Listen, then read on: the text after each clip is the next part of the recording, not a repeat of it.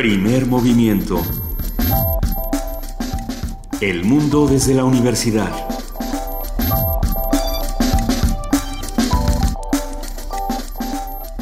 Muy buenos días, hoy es lunes 28 de diciembre y arrancamos así. Primer movimiento. Estamos grabados, pero arrancamos. Primer movimiento. Luisa Iglesias. Querido Benito Taibo, muy buenos días. Muy buenos días, jefa de información, Juana Inés de ESA. ¿Cómo estás? Muy bien, muchas gracias. Buenos días. Ah, ánimo, hoy es 28, es 28, es lunes, empieza la semana. Se Estamos de vacaciones. Estamos de vacaciones, se termina el año. Oh, Ha sido un muy buen año. Bueno, bueno. Muy bueno, muy bueno. Por Así- algunas cosas sí, y también porque aprendimos a criticar otras desde un punto de vista diferente, ¿no? Ha sido un muy buen año, por lo menos para primer movimiento. Para el país, este, Para el país, no mm, tanto. más o menos, este, está clarísimo. Hemos y lo hemos podido diseccionar casi entomológicamente, ¿no? Como si fuera un pequeño insecto y ver todas sus enormes fracasos y Sus problemas. patitas, la Y pus que tiene dentro. Pero también muchas virtudes, ¿no? Desde Solidaridades, formas de ver el mundo, gente que planta la cara, claro, planta la cara y dice aquí estoy. Y esos son los que son capaces de cambiar las cosas. Para recordar todo lo que está ocurriendo y todo lo que ocurrió en este año, decidimos juntar lo que para nosotros son programas importantes o que representaron momentos importantes para el país y para, y para estas conversaciones. De entrada esta mañana, eh, no sé si recuerdan cuando se descubrió este homínido, que fue todo un gran hallazgo, nadie sabía si realmente iba a significar algo para el ser humano, para la raíz del ser humano, para la ciencia o no. o Porque qué. lo primero que se dijo, Luisa Juan Inés, fue que podía ser el famoso eslabón perdido, ese homínido que estaba entre nerdentales y cromañones. Así es. Ya- se ha descubierto... No lo es. mm, La Pero- conversación es, es muy buena en ese sentido porque averiguamos muchas cosas que no sabíamos. Y hay una recomendación que tenemos literaria que es eh, William Golding, Sí. eh, esa novela maravillosa que se llama Los Otros, eh, que vale muchísimo la pena, no, no se la pierdan. Y habla sobre eso, el encuentro de nerdentales y cromañones, que muchos dijeron durante mucho tiempo que ese encuentro no existió y sin embargo hoy la ciencia vino a decirnos que sí. Todo esto lo platicamos con Alejandro Terrazas y será para nosotros un placer re- re- Revisitar esa revisitarlo, conversación. revivirlo.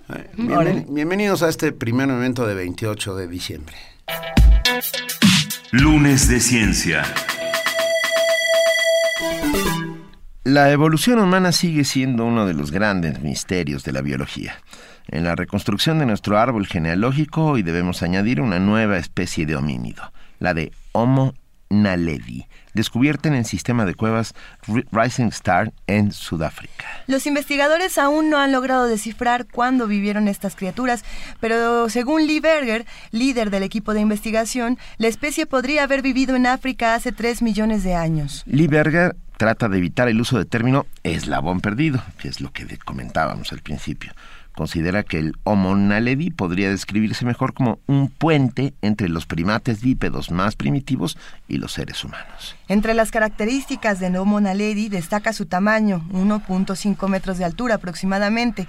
Tenía piernas largas y pies casi idénticos a los nuestros. Desde noviembre de 2014, fecha en que los huesos fueron descubiertos en Sudáfrica, las investigaciones se han dedicado a analizar sus características. Y sobre este reciente descubrimiento, hoy nos brinda un análisis el doctor Alejandro Terrazas Mata. Él es arqueólogo, investigador del Instituto de Investigaciones Antropológicas de la UNAM y ha realizado estudios en África, España y Etiopía, entre otros.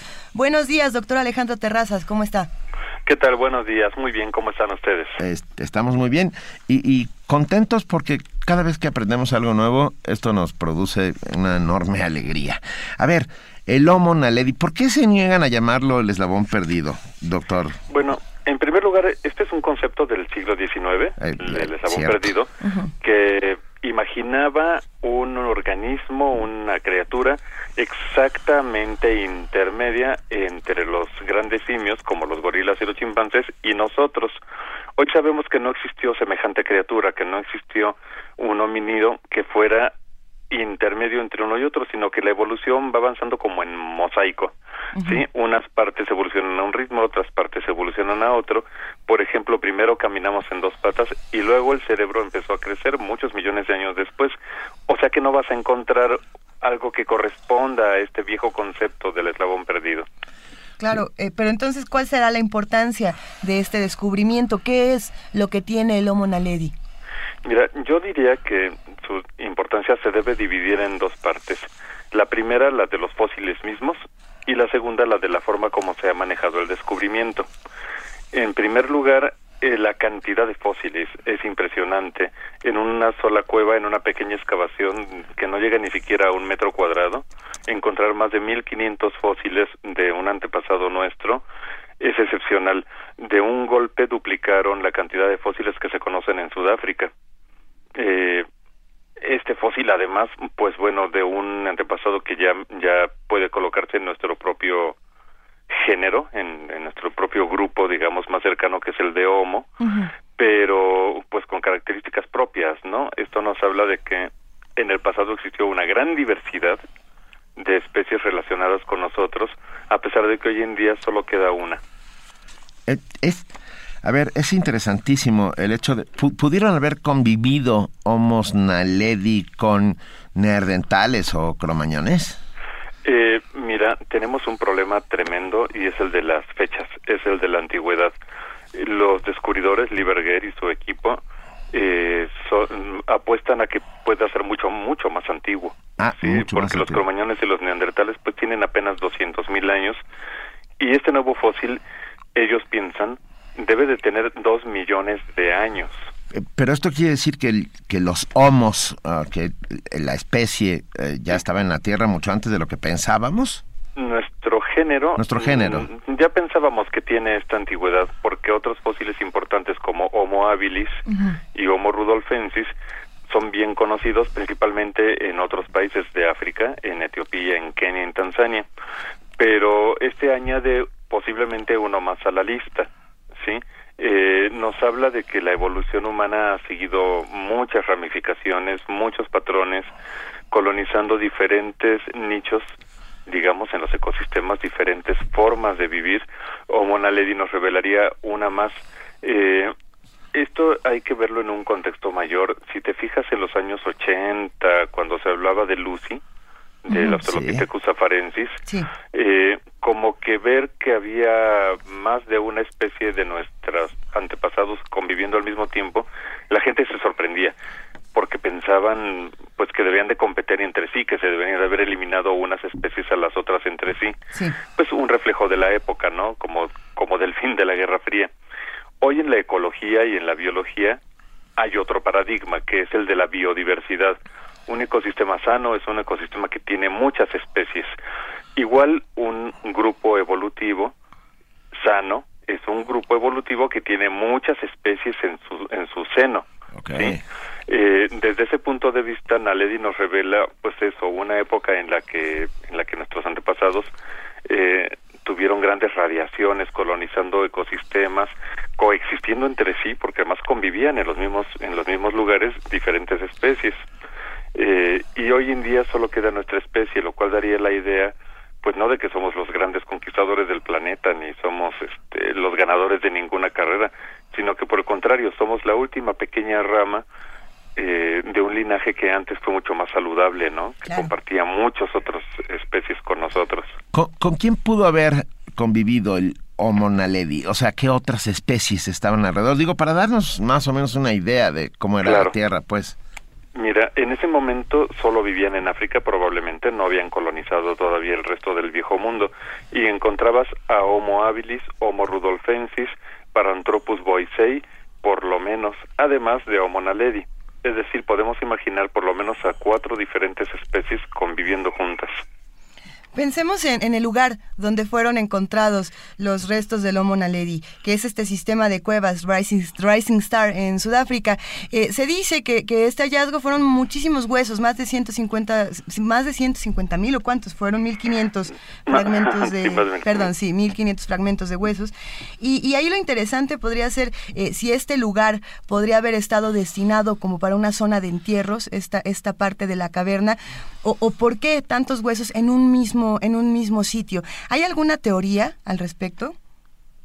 Sí, mira, este es uno de los grandes misterios del Homo naledi, eh, porque generalmente en las cuevas de Sudáfrica eh, se encuentran eh, muchos fósiles muchos, muchos huesos de diferentes especies de antílopes, de cebras, de eh, toda clase de animales que viven en la, en la sabana. Simplemente los animales mueren y ya sea que la lluvia o, o los carroñeros los arrastren a las cuevas y quede todo revuelto. En cambio, el Homo naledi es diferente su contexto. Es una cueva a la que es muy difícil entrar. De hecho, para hacer las excavaciones solo pudieron entrar eh, chicas muy jóvenes, muy delgadas, expertas en, en, el, en el trabajo en cuevas, en la espeleología, y eh, resulta que solamente encontraron fósiles de Homo naledi. No hay otros animales, no hay ninguna evidencia de que los huesos hayan sido arrastrados por animales o por el agua, ¿no? Esto no pudo haber sido así. Es una cueva muy particular, de muy difícil acceso. Los descubridores lo que proponen es que otros otros Homo naledi colocaban intencionalmente a sus muertos en esa cueva. Esto es sorprendente porque si tienen razón estaríamos hablando ya de una conciencia de la muerte y un tratamiento funerario hace, imagínate, dos millones de años. Es cultura, doctor. Así es, ¿Eh? absolutamente. Tiene que ver con cultura, sin lugar a dudas. Qué, qué interesante. A ver, perdón, mencionaste a Lucy, doctor Terrazas. Sí, claro. Lucy se supone que es el primer, bueno, es un representante de los primeros homínidos que habitan la Tierra. Sí, Lucy sería más antigua. Más antigua. Es un grupo que, que evolucionó antes que Homo, digamos que son antepasados nuestros más lejanos, que son los australopitecos. Lucy representaría un grupo de australopitecos de 3 millones de años o más. ¿Sí? Entonces, estaríamos hablando de que Lucy o especie, alguna especie parecida a la de Lucy, Australopithecus afarensis, habría evolucionado para dar lugar a Homo. Y cuando hizo esto, pues de hecho fue una radiación adaptativa, fue fue que aparecieron más o menos al mismo tiempo a partir de un australopiteco diferentes linajes que, que, corresponden a Homo, ¿no? Homo habilis, Homo rudolfensis y Homo naledi. Ahora, debo decirte, claro, Lucy fue importantísima porque a todas luces es un antepasado nuestro. El Homo naledi no estamos seguros de cómo interpretarlo. No sabemos si es una rama lateral, si sería más bien, digamos, una especie de primos que luego ya no tuvieron descendencia, o si son la rama principal de la cual venimos nosotros. Esto todavía no lo sabemos porque el descubrimiento es muy preliminar, todavía hace falta hacer años de estudios antes de poder estar seguros de algo más acerca de esta especie. Eh, doctor Terrazas, en, en, ese sentido, usted hablaba hace un momento de cómo ha ido cambiando el, el paradigma, fue así como lo planteó, de pensar que, que, el ser humano venía, digamos, de una sola rama, ¿no? en, en una idea muy purista, muy del siglo XIX, de que el, el, el, ser humano había tenido una evolución lineal, ¿no? casi como, como esta caricatura que se ve del, del, del simio al hombre. ¿no? Exacto.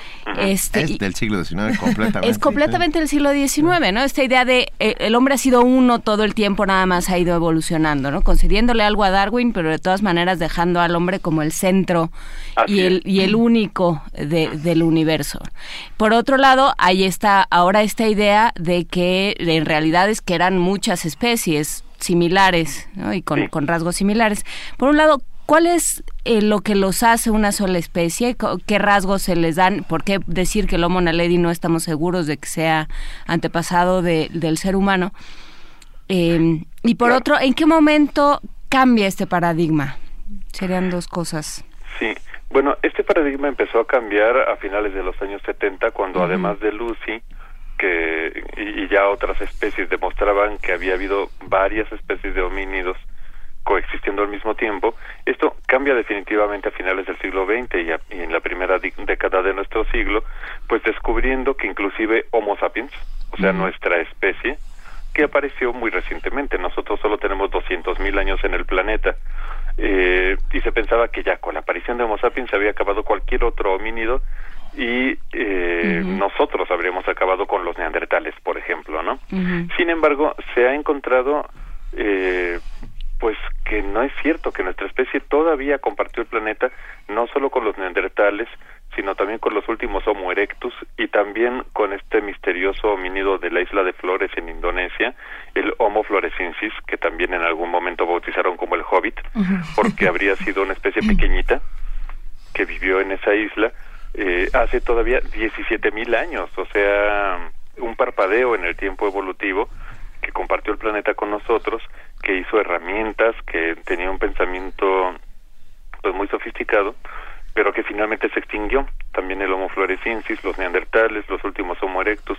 Entonces, si nos damos cuenta que nosotros, que nuestra propia especie, todavía coexistió con por lo menos tres especies y cuatro si sumamos unos huesos muy misteriosos a los que le sacaron ADN en una en una cueva en Siberia que se llaman denisovanos nos damos cuenta pues bueno de eso no de que de que esta idea de la especie solitaria siempre fue falsa de que nuestra especie misma también convivió con muchas otras especies en el pasado es, muy emocionante sin lugar a dudas a ver Adam Beldarrain nos escribe dice qué emocionante eso hace pensar en todo lo que nos falta por saber. Darwin estaría llorando de emoción.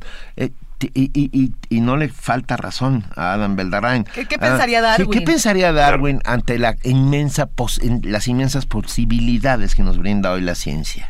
Bueno, yo creo que Darwin estaría sorprendido y estaría encantado.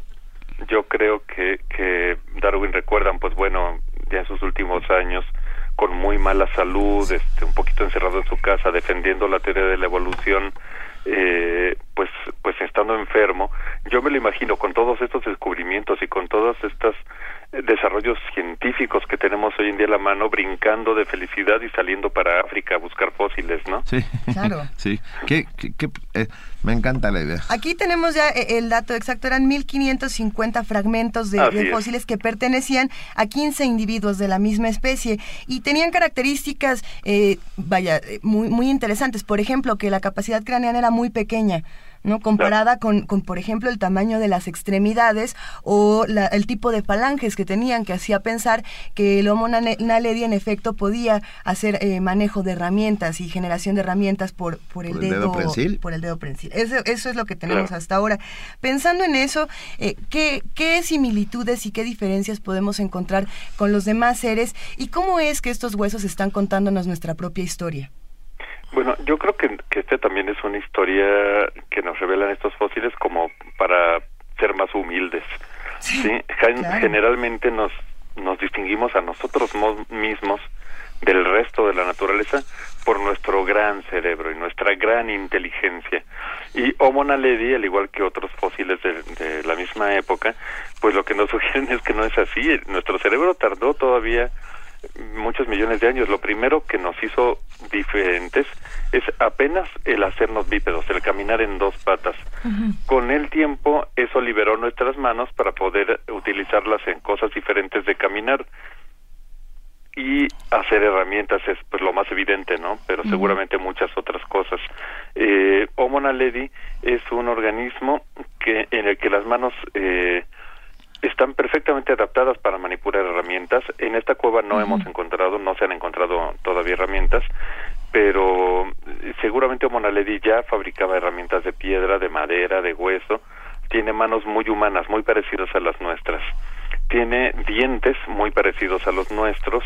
Eh, sin embargo, tiene algunas cosas curiosas. El cerebro pequeño y también que las costillas recuerdan más a las de los australopitecos anteriores eh, y algunos otros detalles de las vértebras que también lucen como primitivos. Así es que vemos esta combinación de la que les hablaba, ¿no? De rasgos modernos con rasgos primitivos. Todo esto hay que repetirlo. Se trata de una publicación muy preliminar. Van a pasar muchos años antes de que podamos decir con certeza este tipo de detalles y es una lástima que tengamos que esperar tantos años porque la verdad es que estamos muy emocionados con el tema. Esta, esta observación, eh, claro, suena de un sentido común aplastante, ¿no? Pues, eh, ¿por qué empiezan a hacer cosas? Pues porque ya no necesitan las manos para caminar. ¿Por, qué, ¿Por qué empiezan a, a, encontrarle otra, otro uso a las manos? Pues porque ya no se necesita para caminar. Eh, ¿Qué otros descubrimientos de este tipo, o sea, bueno, no sé, qué otros conocimientos de este tipo existen en, en la antropología pues mira, esto eh, siempre se tiene que ver en su contexto, de en torno a otros descubrimientos. Eh, yo creo que aquí podemos comparar, pues por ejemplo, el año pasado también se bautizó otra especie y de vez en cuando aquí y allá. Sin embargo, se hacen estos descubrimientos de una mandíbula, de algún fragmento de cráneo, eh, de algunos dientes sueltos, cuando tienes suerte un cráneo completo, ¿no? Cuando tienes muchísima suerte un esqueleto como el de Lucy.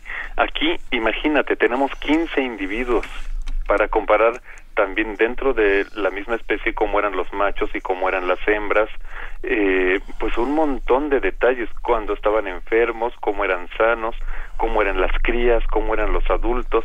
Vamos a tener una idea mucho más completa de esta diversidad. Ahora, debo comentarles que inmediatamente, prácticamente al día siguiente de que se publicó este artículo, eh, ya hay críticos del mismo, ya hay gente que ha señalado que, que, probablemente no es tan diferente como los autores quisieran señalar. Algunos críticos sugieren que podría ser simplemente una especie que ya conocemos, que se llama Homo erectus, solo que como son muy antiguos, son serían de los primeros Homo erectus que aparecieron en África, pues cuesta un poquito de trabajo clasificarlos, pero que probablemente no son algo tan novedoso, sino que son un Homo erectus eh, muy antiguo. Ah, eh, todas las teorías antropocentristas han sido derribadas una tras otra, ¿no, doctor? Así es. Ah, e, incluso una que a mí, en el, que en el momento en que me enteré, me quedé francamente sorprendido acerca de con quiénes compartimos los seres humanos el DNA. Y parece ser que el cerdo tiene un 99% del DNA similar al nuestro. Bueno, no, esto, es, un, mito que ah, se ha propagado en los primeros años en que en que se hacían estudios genéticos con marcadores genéticos clásicos. eh, los cerdos tienen cierto parecido con nosotros, pero más bien eso fue una convergencia, es decir, fue fue que como tanto los cerdos como nosotros somos omnívoros, omnívoros que vivimos en ciertas condiciones similares, algunas partes genéticas son parecidas, pero esto no es así. Ah, en realidad, nosotros estamos muy alejados genéticamente de los cerdos. Hoy que podemos estudiar el ADN nuclear, sabemos que estamos muy lejos, realmente lejos de los cerdos, y que nuestro antepasado con el que compartimos perdón, nuestro pariente vivo, con el que compartimos un 98% de los genes, es el chimpancé. Ok, que eran un poco las propias observaciones de Darwin, ¿no? Claro, por supuesto. Así es. Lo, lo, lo, que es muy bello de la arqueología es que es una de estas pocas disciplinas donde podemos tener los hallazgos en nuestras manos, ¿no? Que podemos realmente eh, tomar, vaya, nosotros no lo vamos a tomar con nuestras manos que pueden romper un fósil de 150 mil años, pero, pero podemos tenerlo ahí y podemos investigarlo y sabemos eh, físicamente cómo es y nos podemos adentrar en las cavernas y podemos llegar al fondo de, estos lugares eh, extraños. doctor Alejandro Terrazas, nos gustaría que nos contaras, por favor, también de tu experiencia como arqueólogo y de tus propias excavaciones? Bueno, pues qué decir en comparación con estos grandes descubrimientos, ¿no? Sin embargo, podría comentarte que participo de un proyecto eh, muy grande, un proyecto mexicano en el que participan colegas de diferentes partes del mundo en las costas de Quintana Roo, en, en la península de Yucatán.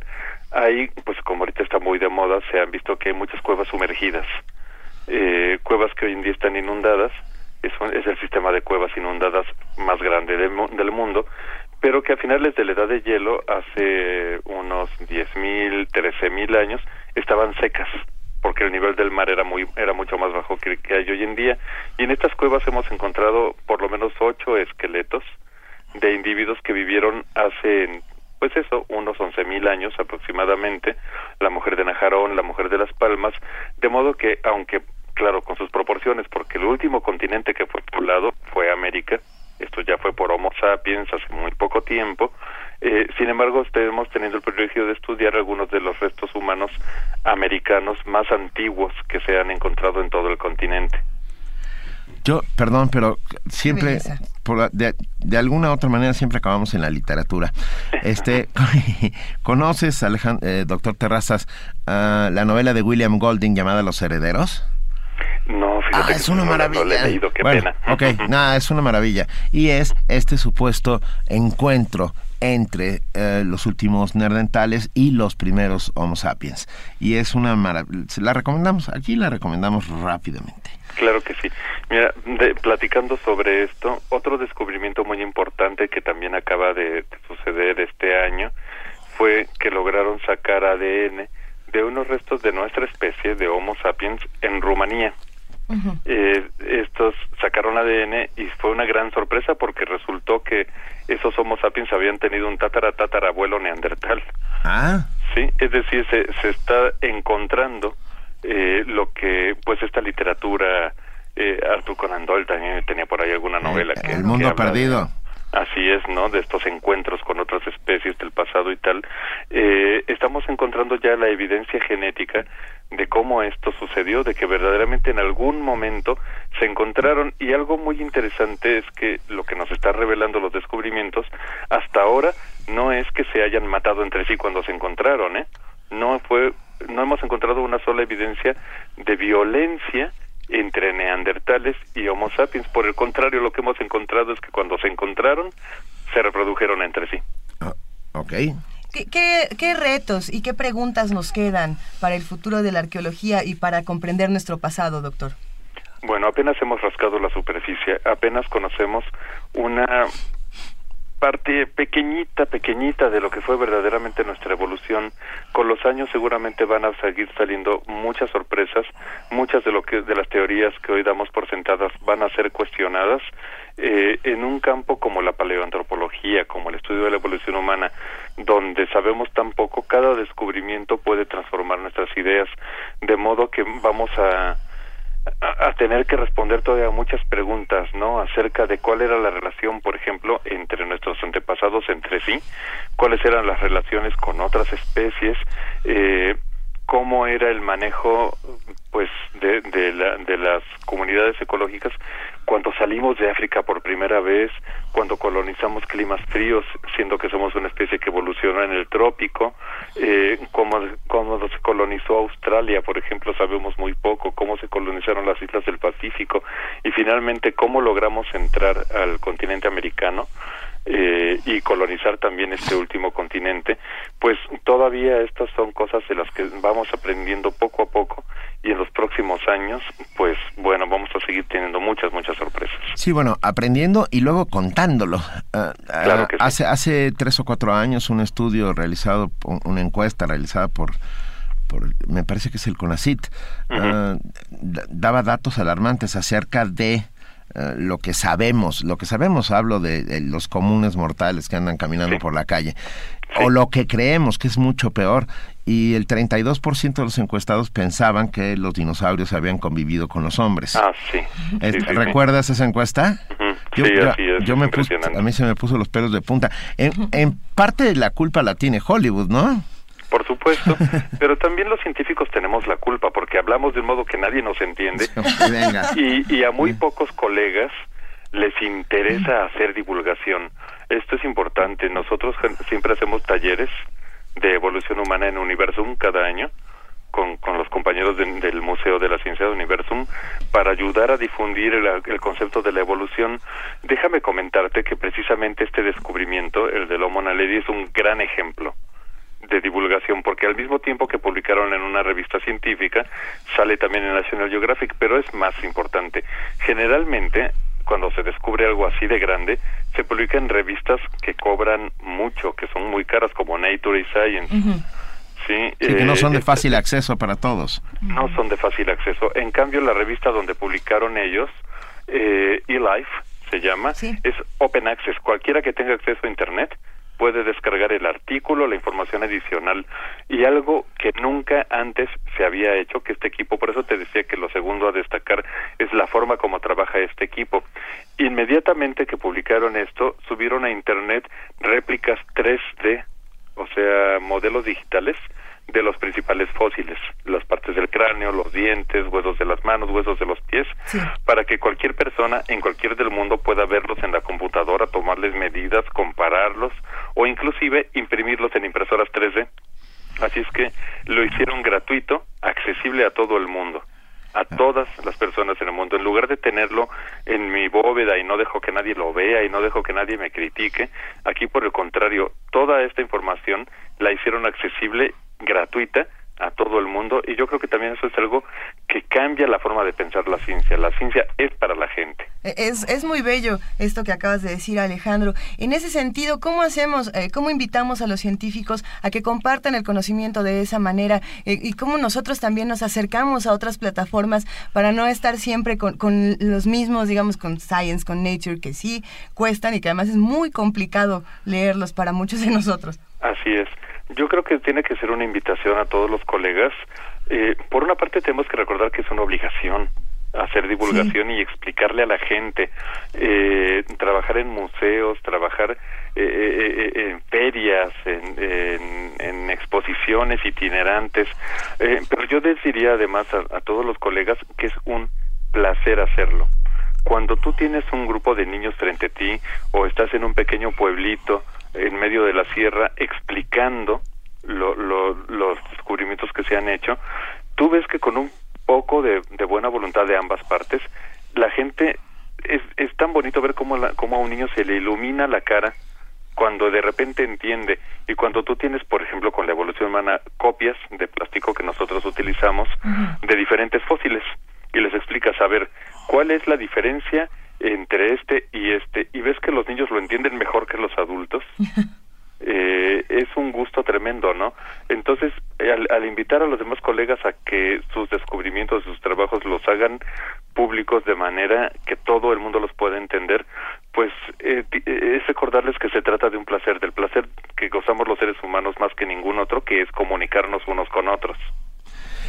Estamos completamente de acuerdo y para nosotros ha sido sin lugar a dudas un placer esta conversación con Alejandro Terrazas Mata, arqueólogo, investigador del Instituto de Investigaciones Antropológicas de la UNAM.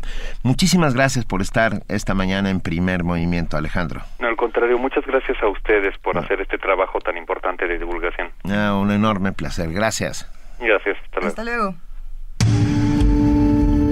Primer movimiento donde la raza habla.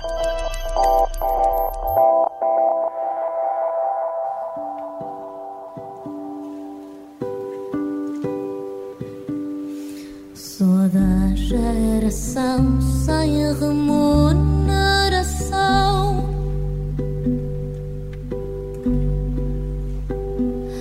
E nem me incomoda esta condição. Que parva que eu sou.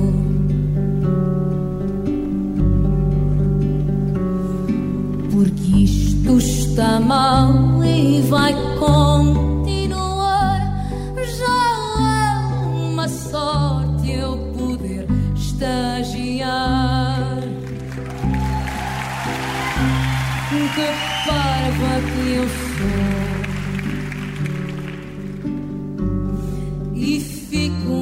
Pensar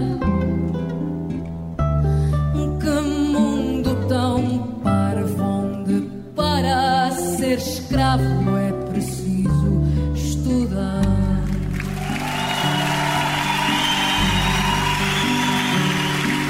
Sou da geração casinha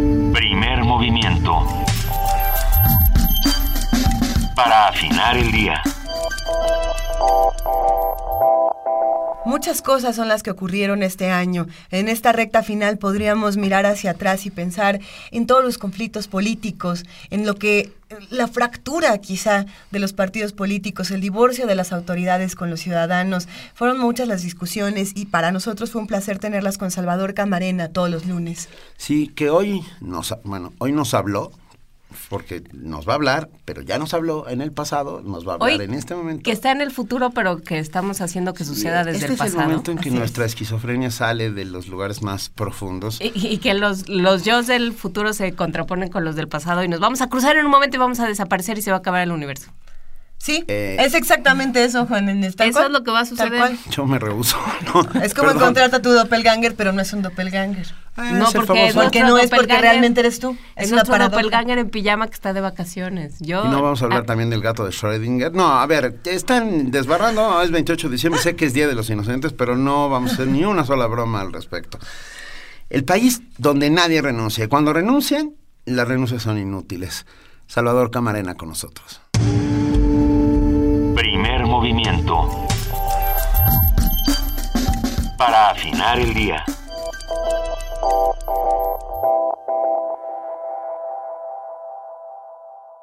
Tenemos el enorme privilegio de escuchar a Eric Satie con Bassier.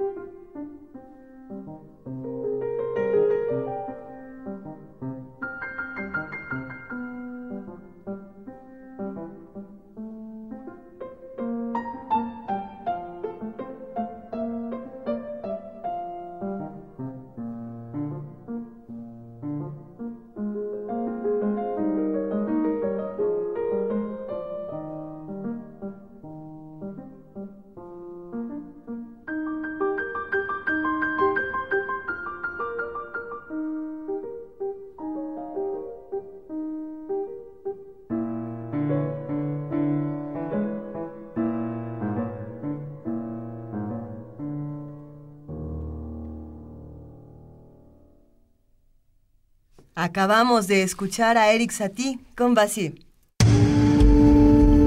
Primer movimiento. Donde la raza habla.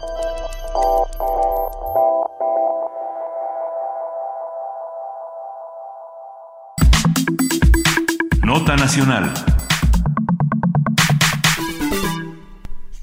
Así es, son las 8 de la mañana con 15 minutos y ya se encuentra en la línea de primer movimiento Salvador Camarena. Él es periodista y columnista del financiero y colaborador de primer movimiento y esta mañana va a hablar con nosotros de un tema interesante, el país de las renuncias inútiles. Salvador, buenos días, ¿cómo estás? Hola, muy buenos días, Juan Inés, buenos días, Luisa. Eh, con mucho gusto de saludarlos, empezando la semana, por supuesto. Y déjenme comenzar, eh, es tragicómico, pero bueno, eh, la metáfora del lanzamiento fallido del satélite centenario no, no podría ser más perfecta. Tan perfecta fue como metáfora de lo que nos pasa en el país, que incluyó a un medio aplaudiendo los grandes avances que tendría México gracias al éxito de este lanzamiento. Éxito que no fue tal, porque como todo el mundo sabe a estas alturas, eh, a los ocho minutos de ser impulsado este cohete donde iba el satélite mexicano, se estrelló y ahora sus restos están esparcidos en Siberia. Y por supuesto, lo que eh, mencionaba yo de que como metáfora es perfecta, se refiere, para que no quede en chiste particular, a que un medio mexicano, el Excelsior, publicó en primera plana todas las bondades del éxito del lanzamiento, sin esperar, el lanzamiento fue en la, en la medianoche, sin esperar ocho minutitos, es decir, sin esperar al desenlace trágico que al final se dio y que hubieran podido ganar la nota, no la ganaron, al contrario, por motivo de escarnio en las redes sociales porque todo el mundo se puso a burlarse de ellos diciendo Excelsior publica hoy que Pedro Infante no ha muerto y una serie de cosas que como todo el mundo sabe sí ocurrieron, como no fue el caso de un lanzamiento exitoso del satélite. Digo que es una metáfora perfecta, no solo por esta cosa del medio aplaudidor de los éxitos del gobierno mexicano, sino y porque el gobierno sale a las pocas horas de esta terrible noticia a decirnos que, que no pasó nada, que, que está todo bien y que no se va a perder nada. Entonces empieza a hacer bolas el gobierno una vez más, queriéndonos convencer de que lo evidente no es evidente y de que en realidad nosotros estamos equivocados con nuestro sospechosismo sempiterno, con nuestra manera nunca eh, eh que, nunca termina de, de, estar convencida de que las bondades del gobierno son tales, porque ahora las autoridades de la Secretaría de Comunicaciones y Transporte han estado diciendo que no perdemos nada con esto, que está asegurado el satélite. Que lo regalan de todas maneras. En octubre van a lanzar otro y ese va a ser tal. Y entonces empieza todo en realidad porque pues, si no perdíamos nada, entonces ¿para qué lanzar este? Está fácil como sería ir por el boletín previo al lanzamiento y hacer como el Excelsior, destinar todas las cosas que sí nos iba a traer este satélite, que al final de cuentas ahora es un pedazo de chatarra por allá en las tierras más remotas de la madre Rusia. Con todo esto, como metáfora de fondo, en efecto quería hablar hoy del club, el país, de las renuncias inútiles. El fin de, semana, de semana se dio ayer, domingo, la renuncia del secretario de Comunicaciones del Estado de México, Apolinar Mena, todo el mundo sabe, eh, quien haya seguido las noticias, quién es Apolinar Mena. Hasta hace dos semanas a lo mejor lo conocían muy pocos en su casa, por supuesto, algunos en el Estado de México. En el Fairmont. Y, parece, exacto, en el Fairmont de Mayacoba, allá en la Riviera Maya, y parece que lo conocían bien los de OHL, esta empresa constructora de origen español que ha tenido, pues que ha sido la, la consentida de varios gobiernos en el Estado de México y la consentida también, una de las consentidas del gobierno del presidente Enrique Peña Nieto. Pues hace dos semanas el auditorio seguramente se percató de que hubo la filtración de nuevos audios de unas llamadas, un sistema de espionaje muy sofisticado, en donde aprendimos que Apolinar Mena, a quien sus cuates llaman Polo, Apolinar Mena, pues era un, señor que gestionaba para sí una vacación a cargo de OHL en la Riviera Maya. Y los detalles eran tan burdos, tan corrientes, tan evidentes, de que incluso llamó, como ya comentamos, al, mayordomo, así le llaman, qué cosa, llamó al mayordomo del hotel para confirmar que OHL sería, pues, que alguien estaba pagando ese viaje y que no, no, los cargos no correrían a su cuenta, sino la de un tercero. Sucede que pues, hay un problema porque obviamente este funcionario del gobierno no, no puede, no debería recibir favores, eh, eh, cosa que está investigando por supuesto la autoridad, pero lo que hacen evidente los audios es que así sería, no puede recibir favores de parte de alguien que además él regula, como en este caso una constructora. Total, que todo mundo que quiso escuchó en YouTube esos audios y le quedaba claro que el señor tenía un problema y que debía a las pocas horas por lo menos pedir licencia, solicitar licencia para separarse de manera provisional lo que las autoridades que tuvieran que investigar hicieran lo propio. No fue así, salió al día siguiente a mostrar un papel donde él se supone que comprobaba que él había pagado esa esa cantidad, cuando todo el mundo lo escuchó en los audios, con esto termina esa parte, eh, que él recibiría la bonificación de ese cargo que ya en realidad había realizado su tarjeta de crédito. Dicho lo cual, ayer finalmente, diez días después del escándalo, presenta su renuncia. Y ahí empieza otra vez una metáfora de lo que nos está pasando. ¿Por qué renuncia y al mismo tiempo lo multan? Porque lo multaron ayer con 189 mil pesos. Una multa bajísima. Bueno, sí, o sea, pues, una vacación en enfermo, ¿qué te pasa? No es bajísima. Oye, pásamela a mí, yo me voy al Fairmont de Mayacobá este fin de semana. Bueno, este no puedo, pero el otro con mucho gusto. en todo caso, eh, sí, una, una multa bajísima o, una multa inexplicable. Más sí, sobre todo eso. O sea, ¿por qué no están multando si el señor está renunciando? Pobre Polo. Hagamos un frente. Mi polo, de, de veras. Exacto. Ahora, si cometió una falla, ¿por qué no los echan? Lo inhabilitan, lo hay ¿Por qué no lo inhabilitan? ¿Y por qué no nos dicen cómo va la investigación? Pero ¿cómo que lo...? Entonces ya, ya no entiendo. El tipo sale a decir que los audios estaban fuera de contexto, que lo editaron, que no era así. Y luego sucede pues que renuncia y le aceptan la renuncia. Y no solo renuncia, sino lo multan. Bueno, total, ¿eran los audios buenos eran los audios malos? ¿O estaban fuera de contexto o sí estaban en contexto? ¿La multa es, es buena, es mala, es proporcional, es desproporcionada? No sabemos. No sabemos porque este gobierno y cuando digo este gobierno hay que entender que el Estado de México es un apéndice del gobierno del federal, ni más ni menos. Este gobierno, esta administración del presidente Enrique Peña y su apéndice en el Estado de México, eh, pues tienen una increíble facilidad para no aprovechar las coyunturas en las que podrían reposicionar los mecanismos de, eh, usted ya lo decían, de para reforzar la eh, rendición de cuentas. Y con eso ganar todos, ganar ellos y ganar nosotros. Claro, eh, hay esta idea de que la rendición de cuentas equivale a mantenerlos callados. ¿Cuánto cuesta que se estén callados? Háblale al ejército que lo publique en primera plana y ya está. No, perdón, perdón, esto fue una licencia literaria de mi parte. Ándale. El punto es, el, punto es el, el punto es Apolinar Mena es probable que haya cometido algún abuso, alguna irregularidad, violado alguna norma, violado incluso alguna ley, algún precepto. Bueno, el gobierno de Estado de México y el gobierno federal son los que más pueden ganar si procesan adecuadamente esto y aprovechan esta coyuntura para que quede esclarecido qué se hizo y cómo hacer para que otros no incurran en las mismas fallas, abusos o lo que sea. Y caiga quien caiga, entonces se proceda con una investigación que deje convencidos a todos. Y entonces que no diga, mira, ahí lo, eh, la próxima vez que te cachen haciendo algo malo, maestro, te va a pasar esto. Y entonces ahí uno empezaría a ver que son renuncias que ningún gobernante, ningún presidente, ningún señor de estos va a agradecer ser, eh, va a agradecer estos escándalos, no, pero van a sacarle provecho, van a construir credibilidad a partir de cómo los procesan. Por eso es un club de renuncias inútiles, porque se va con una multa que no sabemos si es mucho o es poco, no sabemos exactamente por qué no lo cesaron y si lo renuncia, si le aceptaron su renuncia, y nos remite otra vez al caso Korenfeld. Ya ibas a decir lo renunciaron, ¿verdad?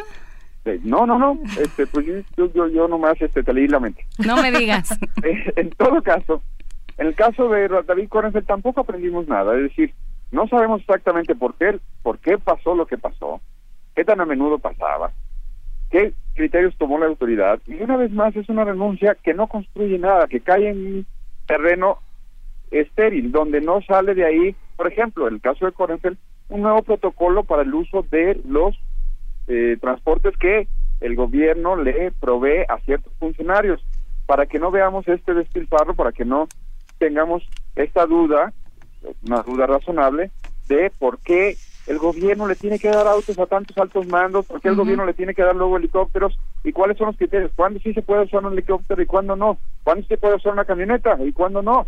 En fin de semana pueden usar las camionetas que les proveemos, aunque vayan a ir a, ¿cómo se llama ese balneario? ¿Potolongo? No. Tepetongo. Tepetongo, perdón, perdón. Es que soy de Guadalajara y el de Guadalajara se llama Chimulco, el de aquí no me lo sé. Luego vamos ah, a, tu Atlas también, ¿eh? No te creas ah, que te salvas. Ya ves, eh, yo tengo esa carencia cultural de que no, no, no fui a esos de niño, fui a otros parecidos allá en Guadalajara o en sus alrededores. Pero no tenemos, digamos, para volver a lo, serio, no tenemos una certidumbre de que a partir del caso Corenfeld haya en el gobierno un aprendizaje en todos los funcionarios, en todos los niveles, una circular de, señores, los transportes públicos se usan en estas circunstancias y solo para estas circunstancias. No, de hecho alguien decía, no recuerdo quién, eh, muy atinadamente creo, ya puesto usted en sí mismo, decía, A ver que alguien me explique la diferencia entre usar una camionetota de estas que te dan como director de la Conagua, como director de algún organismo de estos, o secretario de Estado, o subsecretario de Estado, una camionetota de estas para que te lleve al aeropuerto a, tomar tu vuelo para irte de vacaciones, eh, esta persona, eh, o un helicóptero. ¿Cuál es la diferencia?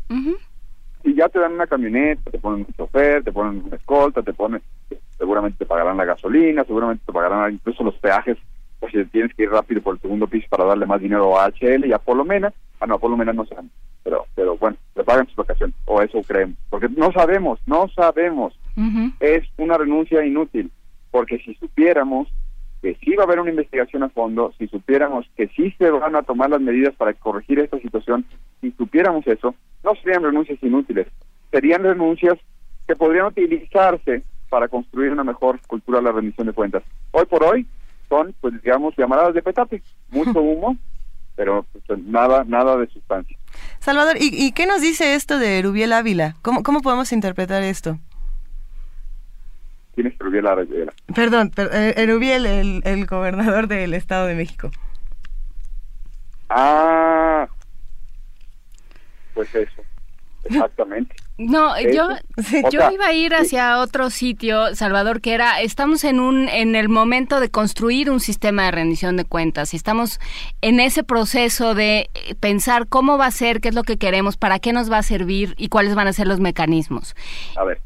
Y parece ser que eh, lo que que lo que en lo que se está quedando es por parte del gobierno con su espeluznante incapacidad para la comunicación política se está quedando en este asunto de mantenernos callados de ya no haz lo que se pueda para que parezca que estamos haciendo algo y se acabó y sin embargo como como ciudadanía como medios como como mexicanos eh, que estamos aquí que estamos eh, eh, siendo parte de este gobierno pues sí tenemos que decir esa no es la rendición de cuentas Claro, eh, yo eh, deja, vuelvo al sarcasmo que creo que me salió muy mal con lo que preguntaba Luisa de, quién es el Ávila, Ávila, Ávila, Ávila, Ávila, Ávila.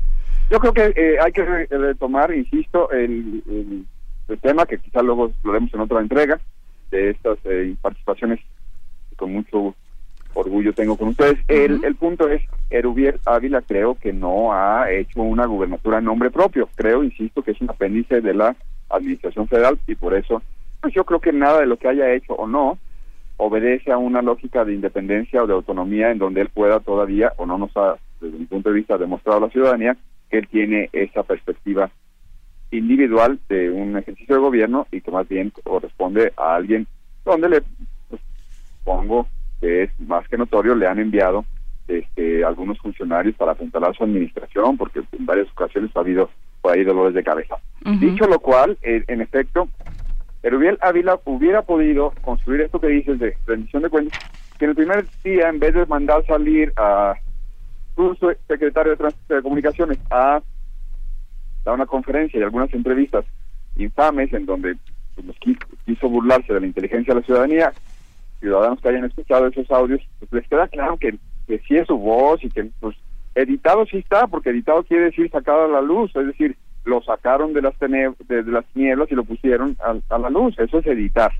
De ahí viene la, palabra. Entonces, cuando escuchen, oye, me, editaron, sí, sí te editaron, pero te pusieron en el balcón, compadre. Entonces, eh, en vez de haber eh, separado de inmediato Rubiel Ávila a el señor Apolinar Mena, pues no, eh, se tardó días, repitió el patrón que hemos visto del gobierno federal. Ese patrón que en efecto incluye, yo creo, Juan Inés, que lo dice de una manera correcta, pero yo agregaría una cosa, es decir, no incluye el silencio. Este gobierno, yo creo que es, eh, o, estos tiempos, para no decirlo de otra manera, estos tiempos eh, incluyen que están eh, garantizados, es decir, volvemos al PRI de siempre, están garantizados los los espacios y algunas algunos reductos, más que espacios, algunos reductos, en donde precisamente hay y se escuchan expresiones y se puede apreciar cierta queja, cierta protesta, cierta denuncia, pero son reductos. Son los suficientes y son los necesarios, o casi diría los indispensables, para que eh, se construya la idea de que, oye, no, ya hay libertad de prensa, ahí están hay estos muchachos diciendo lo que quieren en X lugar, en Radio UNAM, por ejemplo. Oye, pero es que algunos periodistas muy totales han perdido su espacio y ya son demasiados como para hacer casualidad cada caso y de todos los colores y de todos los sabores y la coincidencia es que son críticos hacia el régimen actual. Bueno, pues meras coincidencias, compadre, pero ahí están algunos espacios donde sí se está dando la libertad de expresión.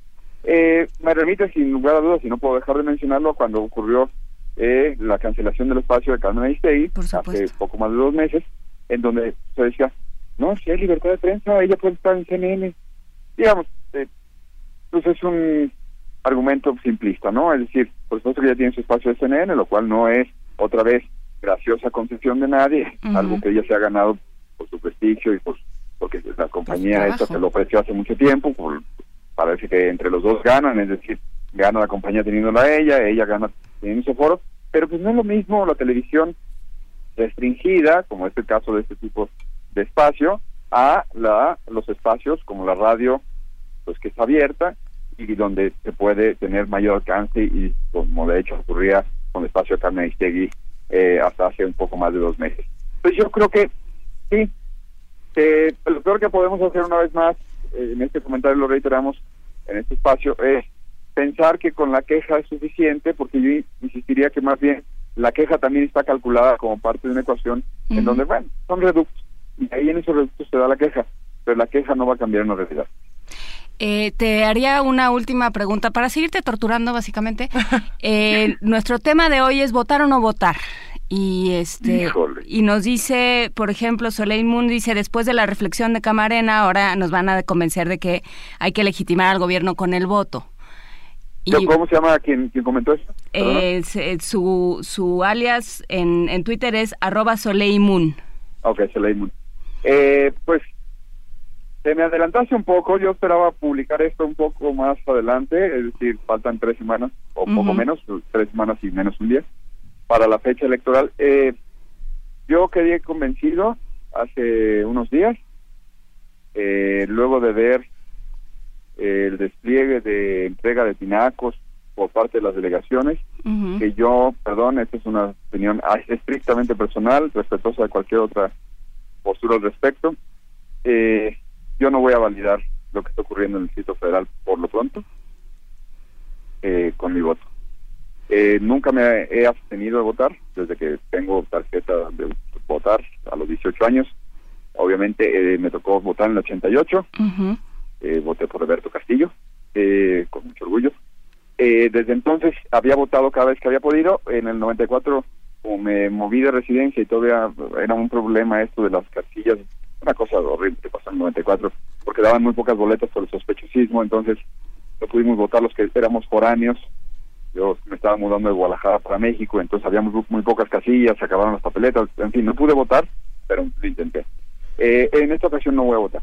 Eh, no, no voy a, en efecto, no creo que eh, sea correcto validar una simulación, así lo veo yo, que se ha instalado desde eh, estructuras partidistas de todo tipo, de todos los colores, todas, todas, todas, no quito ninguna. eh, ahora sí que más bien van a tener que ser esas, esas estructuras las que nos demuestren lo contrario desde mi punto de vista, pero todas, el PRD en la Ciudad de México, el PAN en Sonora o el PRI en Nuevo León, todas están haciendo desde mi punto de vista elecciones de Estado y todas están pervirtiendo lo que fue una construcción democrática que se le debe a muchísimos mexicanos por muchísimas décadas varias, no muchísimas, pero sí varias, y no creo que corresponda ir a votar como si nada, como si eso no estuviera siendo evidente que está pasando, está ocurriendo, o sea, el gobierno de la Ciudad de México a través de las delegaciones 14 que gobierna, o la panista este, de Benito Juárez, o el PRI, están recurriendo exactamente los mismos mecanismos, utilizando programas sociales, padrones, recogiendo credenciales de electores, y entonces el voto, pues, va a ser una farsa, perdón, yo eh, no sabía que estaban en este tema, no me había conectado a escucharlos antes. Me hubiera escabullido de otra manera para comentarlo hasta dentro de dos semanas, ya me quemaste una columna, pero no, este, yo no puedo. Yo en lo personal he decidido no validar eso y pues esta vez me abstendré. Yo sé que hay muchas discusiones y que si eso, el voto nulo no sirve de nada, no sé. Es una decisión personal. No, yo creo que, eh, que desde luego, por lo, por lo que hemos visto aquí, por lo que hemos comentado aquí, nadie de los que está aquí va a estar contento con el resultado de, las elecciones. Este, y habrá que ver desde dónde vamos a, seguir trabajando con este descontento, para dónde vamos a, conducir este descontento y este enojo. Salvador. Yo sí creo que cada quien tendrá que, en efecto, eh, construir a partir de ese enojo alguna otra alternativa. Eso sí también es cierto, pero por lo pronto la mía no será ese día. Y creo que es importante, Salvador, que lo menciones porque así decimos, bueno, hay quienes iban a votar, hay quienes no, y todas las posturas son válidas siempre y cuando sean posturas informadas. Así que te agradecemos y muchísimo. De lo, de lo que se trata de eso es de canalizar para, para dónde vamos a seguir. O sea, digamos, el 8 de junio esperamos que, que haya país, ¿no? Y bueno, pues, pues, ¿qué vamos a hacer con este país el 8 de junio? Vale, muchas gracias. Muchísimas gracias, Salvador. Un abrazo. otro para allá. Hasta luego. Primer movimiento. Donde todos rugen, el puma ronronea.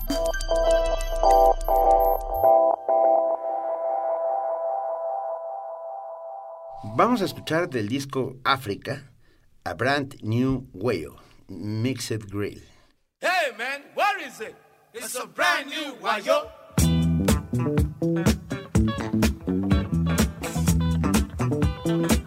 うん。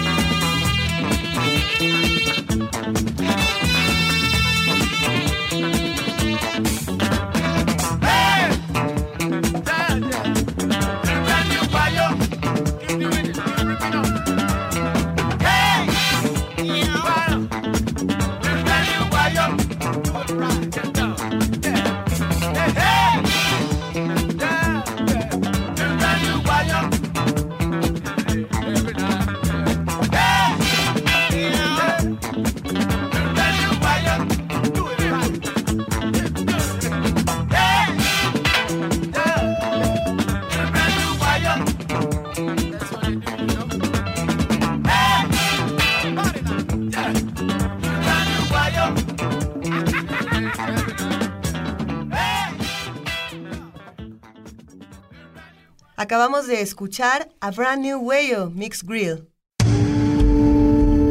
Primer movimiento. Donde la raza habla.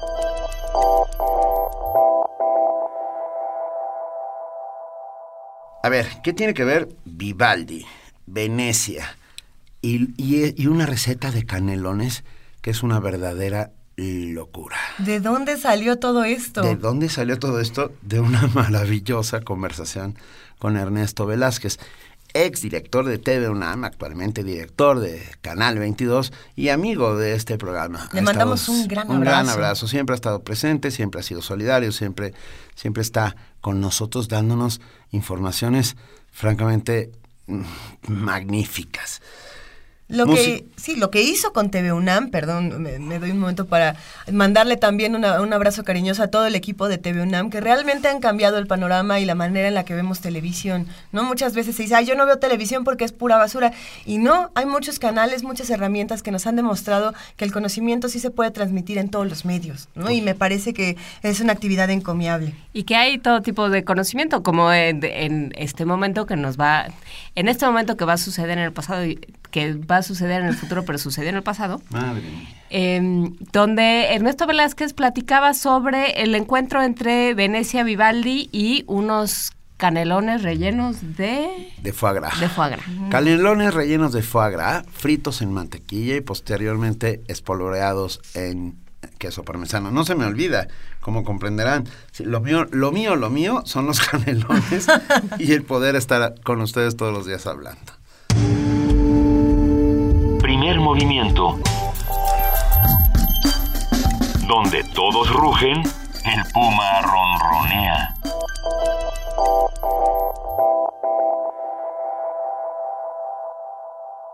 Ya está en la línea y lo agradecemos muchísimo nuestro queridísimo amigo Ernesto Velázquez Briseño, director de TV UNAM. Muy buenos días, Ernesto. Buenos días, mi querido Benito. Ah. Siempre un gusto estar con ustedes aquí en el gran primer movimiento. ¿Cómo están? ¿Cómo estás, Ernesto? ¿Cómo va todo con TV UNAM? Cuéntanos. Va todo muy bien con TV UNAM. También que esta mañana la vamos a dedicar a un tema que particularmente a Benito y a mí nos encanta, la gastronomía. Gastronomía y arte, Benito, ¿cómo ves? Delicioso. Me, me gusta. Ah, Es desde luego conocido por muchos de nuestros radioescuchas eh, que la gastronomía, que es un arte, que es que hay que ser verdaderamente artista para ser un gran eh, chef, eh, tiene ligas y tiene nexos muy cercanos con muchos creadores. Ya eh, baste citar el gran recetario de Leonardo da Vinci, eh, o Que, perdón, que entre paréntesis es imposible de hacer cualquiera de las recetas, ¿eh? sí, bueno, Sale pura cochinada. bueno, lo que sí es que tenía seguramente algunos niveles de colesterol bastante No, bueno. sospechosos porque eh, su, sus gustos eran particularmente eh, eh, pecados o, o- o criticados por la medicina contemporánea. Sí.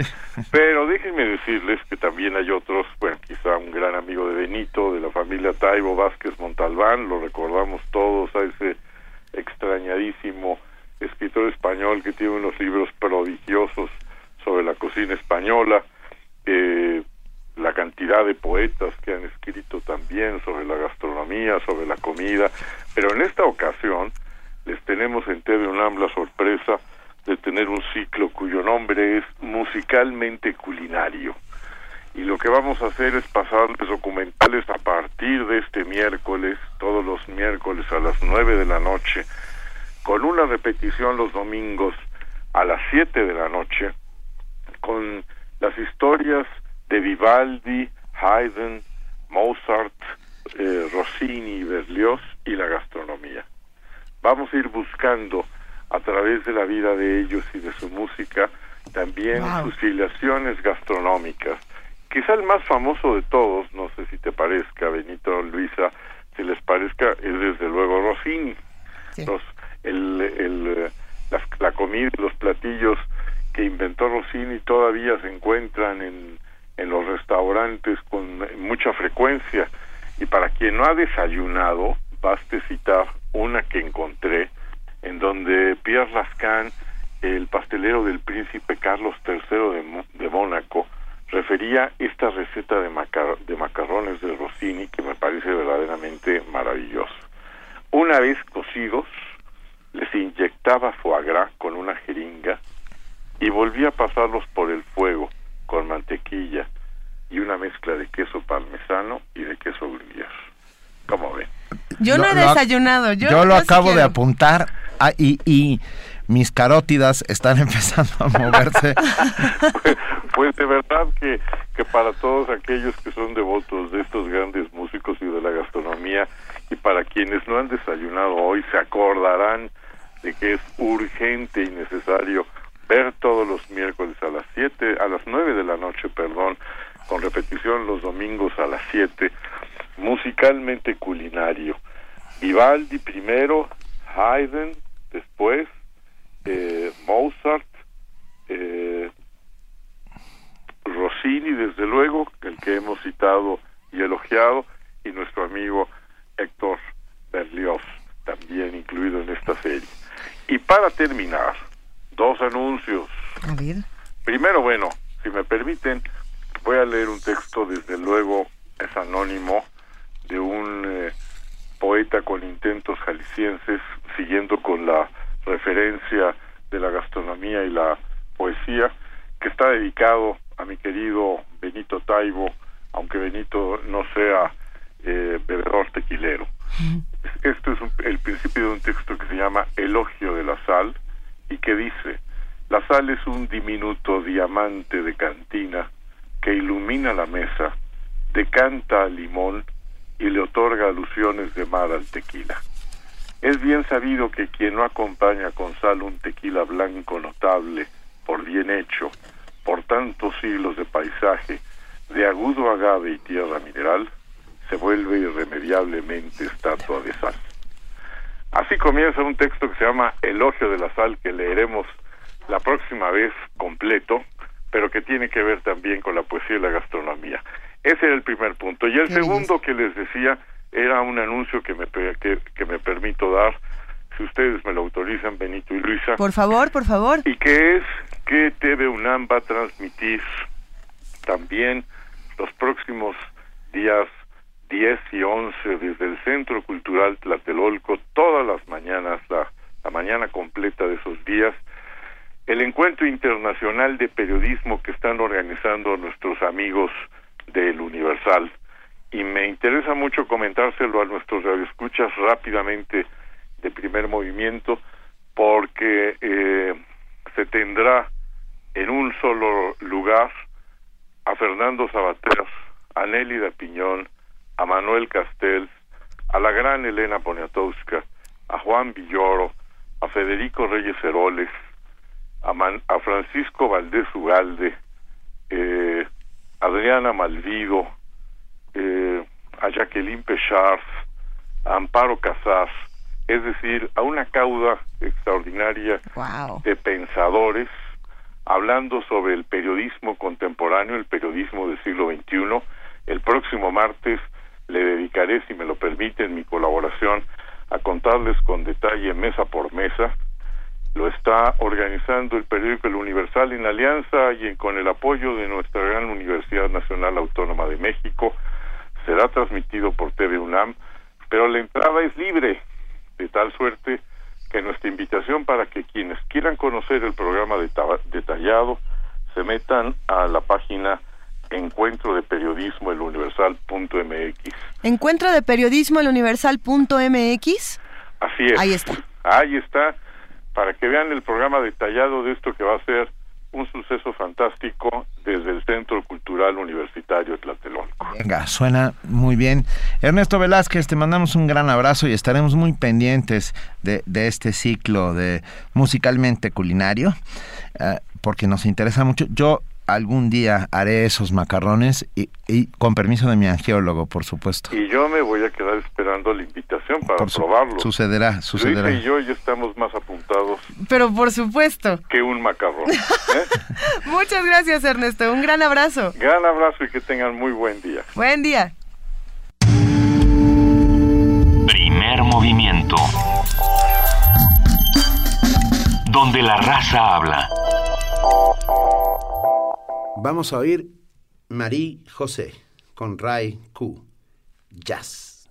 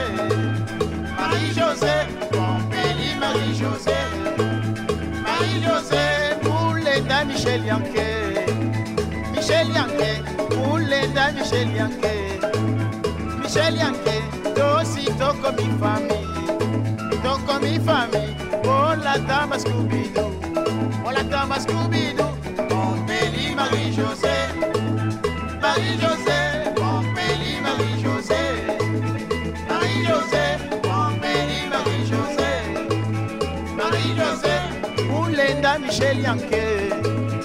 Michel Yankee, tocito con mi familia, con mi familia. Hola, oh, Tama Scooby-Doo, oh, hola, Tama Scooby-Doo.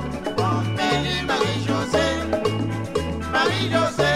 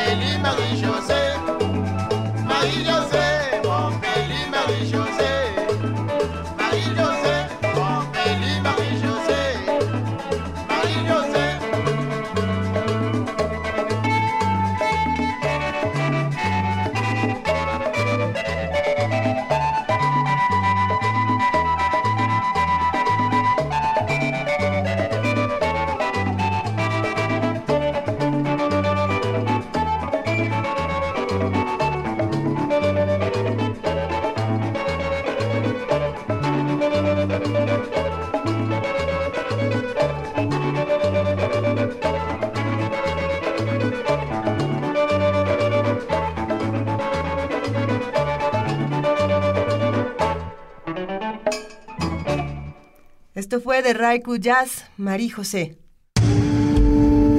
Primer movimiento. Para afinar el día.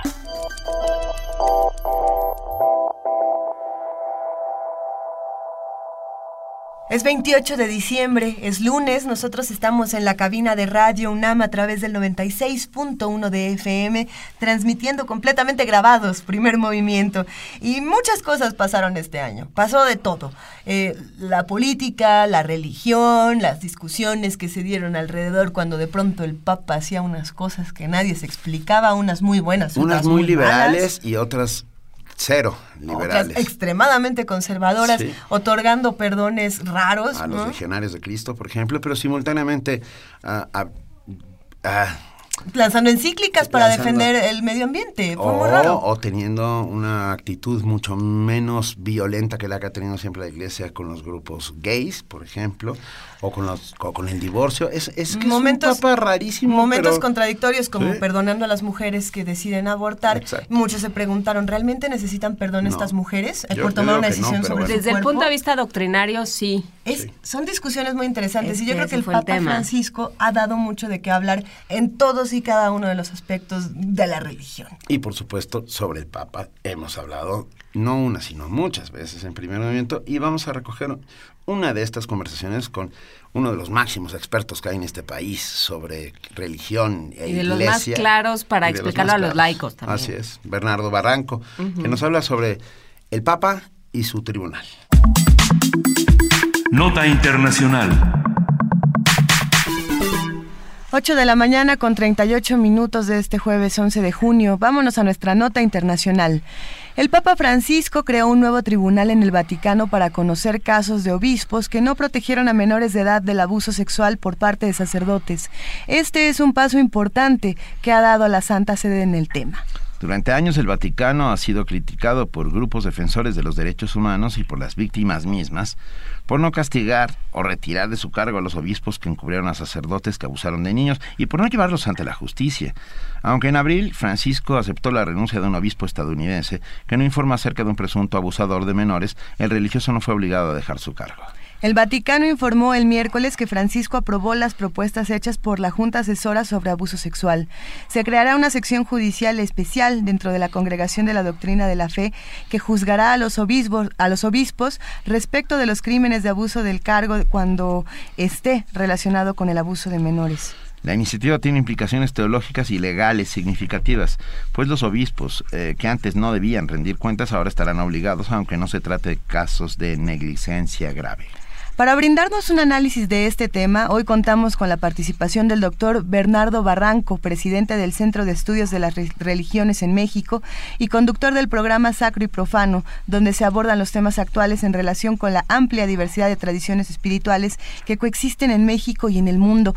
Doctor Bernardo Barranco, muy buenos días y muchas gracias por acompañarnos esta mañana. ¿Qué tal? Buenos días. Eh, nos llama mucho la atención cuál es la importancia de una iniciativa como esta. Bueno, creo que es por primera vez en la historia moderna de la Iglesia que un pontífice eh, pone instrumentos eh, visibles, tangibles, en torno al tema de la pederastia eclesial, que durante más de 15 años ha significado un enorme desprestigio a la autoridad moral de la Iglesia. Hasta hace poco eran condenas, eran eh, em, eh, eh, planteamientos muy, muy caso por caso y la importancia que tiene esta creación de un tribunal de protección a abuso a menores es que la Iglesia le da un cauce institucional eh, no solamente a la prevención, a la educación en, términos eh, de abuso sexual, sino sobre todo al castigo por parte de aquellos obispos que ya sea por negligencia, ya sea por dolo o, ya sea por em, eh, eh, no haya dado un tratamiento adecuado a las denuncias de abuso sexual, serán también castigados por parte de la Iglesia Católica. Creo que este es el elemento de novedad probablemente más interesante, que no es solamente el hecho, sino lo que se ha criticado de manera sistemática, que es el encubrimiento eh, y sobre todo el, el, silencio, este silencio cómplice que algunos llaman omertat, este silencio mafioso que se da al interior de la iglesia cuando se presentan denuncias. Y, y en ese sentido, pues creo que es un paso importante que está dando la Iglesia Católica. Eh, eh, doctor Barranco, muy buenos días. Benito, buenos días. Aquí, a ver, eh, el tema es la, justicia eclesiástica y la justicia de los hombres, quiero decir, los tribunales del fuero común, parecería que son dos cosas aisladas, lejanas y completamente incomprensibles una de la otra. el castigo que pretenden los tribunales eclesiásticos tendrá que pasar, sin duda, por las leyes de los hombres y que cumplan prisión y condenas pues, al ser tratados como eh, seres humanos. No sé qué opine de esto. No, eh, es totalmente válida la, la, apreciación. Efectivamente hay una hay una doble legislación la local eh, que concibe, digamos, la, la falta como un delito. pero también está la legislación canónica eclesiástica en donde además de ser una falta moral, es un pecado. Entonces, eh, e, esta, eh, digamos, síntesis entre eh, la falta moral, la, falta, digamos, de la eclesialidad frente al delito, son elementos que se habían manejado muy, de manera muy ambigua. y el ya desde el Papa Benedicto XVI está la exigencia de que los eh, infractores, los pederastas, tienen que pasar por las leyes y la justicia local. Eh, este, no, no hay vuelta de hoja, pero también hay una punición desde el punto de vista del derecho eclesiástico. Está bien, que, que expíen sus pecados desde las cárceles. Claro, por supuesto, y además bajo las leyes locales, eh, leyes seculares, que son prisión, que pueden ser, depende de la multa, pero también para mí lo novedoso es que muchas veces estas eh, sentencias, etcétera, se concentraban fundamentalmente en los infractores, pero no en aquellos que los encubrían. Estoy pensando en el famoso caso del carnal Norberto Rivera, tan cuestionado por el asunto de Nicolás Aguilar, ¿no? Y entre Mahón y eh, el arzobispo carnal de Los Ángeles y el arzobispo Norberto Rivera se pelotearon durante más de 10 años a un pederasta que hizo destrozos tanto en México como en Estados Unidos. Ahí la responsabilidad también son de los obispos que no actuaron de manera eh, apropiada, fueron negligentes y permitieron que este monstruo destrozara más de 100 familias con los abusos a sus menores, a sus hijos. Esto nos hace preguntarnos, doctor, eh, si no es un poco tardía la aparición de este tribunal y también cómo, cómo es que va a funcionar, qué alcances tiene. Por ejemplo, se pueden revisar viejos casos, eh, quiénes se van a encargar de, que todo esto funcione. Bueno, eh, en este momento está el anuncio propiamente, falta ver todavía cómo va a operar, pero ya la Constitución el mismo tribunal es muy interesante, son alrededor de 17 personas, religiosos del más alto rango, está eh, eh O'Malley, que es eh, un carnal de Boston, eh, pero hay también al interior destacados psicólogos, expertos en derecho criminal, en derecho canónico, y sobre todo ex víctimas, activistas, eh, eh, contra abuso sexual. Es decir, gente, hay cuatro casos donde está compuesta esta comisión por personas que han sufrido abusos sexuales. Y esto me parece también importante. Está el, eh, va a presidirse esta comisión eh, Patrick O'Malley, es un capuchino, es, a él le tocó prácticamente recomponer el desastre que se dio en los años, eh, alrededor del año 2000, en Boston, y que pues significó la erogación de más de dos mil millones de dólares en reparación a faltas, en, indemnizaciones a víctimas, es decir, es, es una persona que tiene mucha experiencia y que sobre todo pues enfrentó al anterior cardenal Bernard Love, que fue precisamente este prototipo de el, el, el eh, encubridor por excelencia, que dejó pasar más de 100 casos, que los cambiaba de lugar a los sacerdotes que eran juzgados, que presionaba a la familia, que los chantajeaba moralmente, que pedía perdón de manera individual y nunca ocurrió ni a la justicia eh, secular ni a la justicia religiosa. Creo que es una buena persona, es, eh, incluso fue papable en el último y creo que eh, está, digamos, con toda la experiencia para hacer un buen papel. Ah, doctor Barranco, ¿qué, ¿qué? A ver, estoy pensando en Norberto Rivera, cardenal este que no solamente ha sido negligente y omiso, sino se podría hablar de complicidad en algún momento. ¿Usted cree que el Vaticano, por medio de la Congregación para la Doctrina de la Fe, que te parece antes era el Tribunal de la Inquisición, y eso no lo sabe mucha gente, este hará algo al respecto? De pues Yo este espero que sí, Benito, yo espero que sí. Confiamos, pues. Porque es un caso que no está cerrado. Este Nicolás Aguilar está prófugo de la justicia y de la iglesia. ¿Eh? eh, no es algo que esté cerrado y ahí hay una gran responsabilidad por parte de Norberto Rivera eh, que no ha querido ha evadido eh, la justicia tanto religiosa como la propia justicia secular eh, y no es un caso cerrado o sea ahí está claramente que este tribunal está ni pintado para eh, la, la complicidad que tuvo Norberto Rivera y creo que en este momento Norberto Rivera debe estar más que preocupado por el anuncio que hizo el Papa. Pero como él, hay muchísimos, Benito. En el mundo hay un montón de sacerdotes, eh, no solamente son obispos, pero también obispos, cardenales, etcétera. Era una, el problema es que es una red, digamos, sistémica, que se actuaba como, como, como un escudo, en donde había un caso y al cura luego, luego se le cambiaba, este, se trataba de mitigar, se presionaba a la familia, se le chantajeaba moral y psicológicamente.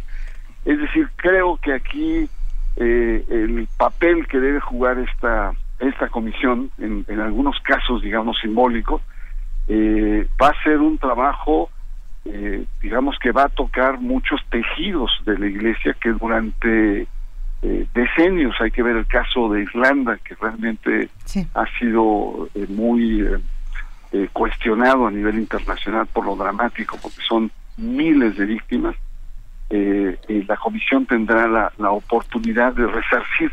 Decía por ahí que es tardío, sí es tardío, totalmente tardío, porque Sí. es una práctica de muchísimos tiempos, pero es importante que se haya dado este paso y sobre todo con este Papa. No, Es una labor que además es inmensa, porque como, como bien menciona, doctor, eh, los casos son innumerables. Entonces, pues creo que pasarán varios años de, de mucho trabajo. Sí, así es. Eh, yo creo que es una eh, una comisión que hay que ir viendo cómo cómo maneja los casos. Digamos, están las condiciones ideales para pensar que puede ser una un- un- una buena medida la creación de este tribunal. Pero hay que ver eh, hay que ver eh, en la práctica cómo opera. Hay que ver cómo cómo el tratamiento que le da a los diferentes casos para poder ver hasta dónde puede llegar.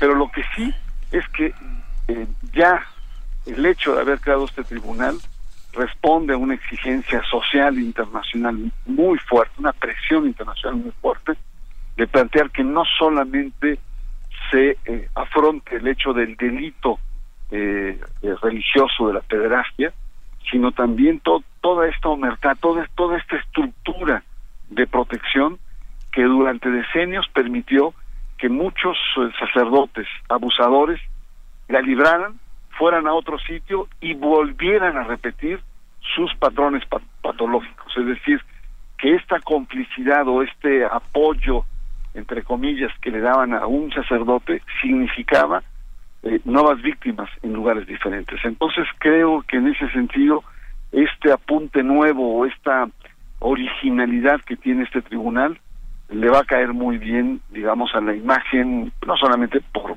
su visibilidad, sino al saneamiento de la estructura religiosa. Cambiando un poco y drásticamente el tema, nos encantaría, eh, doctor Bernardo Barranco, que nos contara su experiencia. ¿Sigue siendo consejero electoral del Instituto Electoral del Estado de México? Así es. ¿Y Por- que, por ahí que nos te to- que te tocó andar contando muchos votos?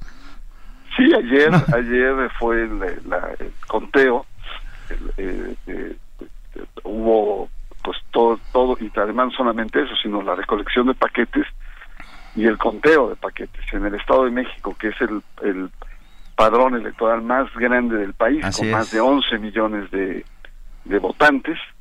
Eh, las instrucciones que se dieron es la apertura, digamos, muy franca de los paquetes, de tal manera de dejar satisfechos a todos los actores. Y en el caso federal, pues eh, se abrieron de los 18 mil eh, paquetes se abrieron 11 mil, o sea que fue una jornada maratónica la de ayer. Maratón. Voto por voto, como en los años eh, en los años 80 hubiera querido Andrés Manuel López Obrador, aquí se hizo. Y bueno, hasta eh, todavía no han acabado, pero hasta anoche, a las 3, 4 de la mañana, estaba ya en el 95%. Qué, interesante eh, esta experiencia de ser consejero electoral y sobre todo en un estado como el de México que justamente como bien dices es la reserva nacional de votos más importante, ¿no? Sí, y es em, un estado que no ha tenido alternancia, es un estado priista donde opera la estructura del PRI de manera campante desde hace más de 80 años. Prehistórica. Es, es como el regreso al Parque Jurásico, ¿no? con los usos y costumbres. Es una oposición muy domesticada, eh, muy, muy, es un regreso a los años 70 y al Estado de México. Eh. Entonces, eh, creo, y además con una ciudadanía muy frágil, casi no hay este, organizaciones ciudadanas, entonces, eh, pues es muy interesante, pero también es muy exigente y a veces muy incómodo tener una postura ciudadana, alterna, digamos, no vinculada a ninguna conformación política, pero pues creo que es importante. Es una, eh, eh, yo soy consejero ciudadano, no ah. soy consejero partidista, más formales como serían el, el etcétera. Es un trabajo prácticamente de voluntariado, pero igualmente importante como no solamente como árbitro, sino también como actor. Pero por supuesto, y lo agradecemos todos, quiero decir, sin consejeros ciudadanos estaríamos en manos de esos mismos partidos que estamos intentando todo el tiempo reformar para que se conviertan en algo que nos sirva a todos. Sí, yo, yo creo que en el Estado de México, en las elecciones, primero hubo una abstención brutal, 40% de participación, así estamos hablando de eh, casi un 60% de abstención, 5% votos nulos. Eh, las eh, alcaldías han sido muy peleadas, algunas de ellas. todavía anoche había problemas fuertes en Aucalpan, había problemas fuertes en Huizquilucan, donde la diferencia entre un candidato y otro era de 500 votos, entonces contaba, pero con lupa cada voto allá. Eh, Atizapán. Y lo interesante es que eh, se abre un poco, hay un poco más de pluralidad en el Estado de México. No hubo carro completo. Ah, sí, interesante. El PAN recupera parte de, su corredor azul en la parte poniente, satélite, etcétera, esta zona. eh, y el PRD también recupera parte de esta parte, digamos, eh, eh poniente, de, digo, oriente del Valle de México. Y se plantea un poco más plural. Yo creo que es sano para la democracia mexicana. Y, comienza a aparecer Morena en municipios como Ecatepec, ¿no? No, Texcoco. Eh, en Texcoco, es en Texcoco, perdón. Pero tienes razón, Benito, en Ecatepec se convierte en segunda fuerza. Ah, pues, claro, es que... incluso por arriba del PRD. Ah, mira. Doctor, ¿qué pasó eh, con la compra de voto y la violencia en el Estado de México? Pues eh, es el problema es que es una práctica muy recurrente. A mí se me critica mucho como consejero el estar eh, cuestionando pero el, desde tiempos inmemoriales la estructura de gobierno en momentos electorales se transforma, se transfigura, si me permiten esta expresión religiosa, en un aparato electoral. Y eso crea, porque eh, es el gobierno que se convierte en un aparato de elecciones.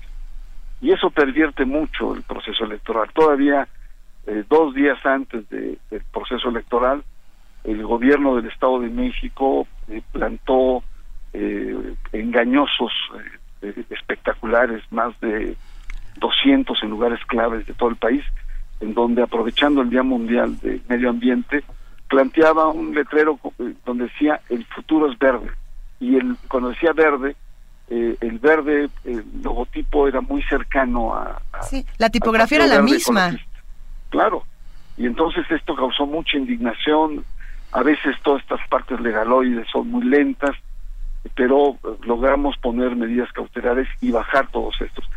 Eh, como, te diré no hay lealtad política es decir el, gran drama es que los partidos crean reformas y reformas, pero ellos son los primeros que las violan. Y creo que en toda esta transición lo que he visto, eh, eh, no es suficiente una reforma política más que siga afinando y encareciendo el proceso, si no hay una reforma del sistema de partidos. Es decir, los partidos en esta larga transición se han quedado estancados y por lo tanto requieren mayor transparencia, mayores niveles de democracia interna eh, y sobre todo eh, una actitud que los acerque más a las a la ciudadanía, romper estas familias, grupos, tribus, como quieran llamarles, que se apoderan prácticamente de los partidos.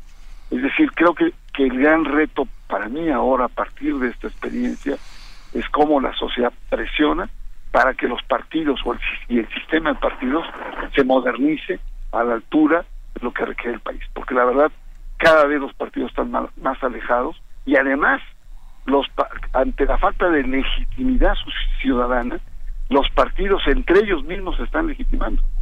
Y esto es un problema muy serio. Muchísimas gracias, doctor Bernardo Barranco, presidente del Centro de Estudios de las Religiones en México y conductor del programa Sacro y Profano, donde se abordan temas actuales. Al contrario, les envío un abrazo muy grande. Un gran abrazo. Mil gracias, doctor. Un abrazo. Adiós. Primer movimiento. La vida en otro sentido.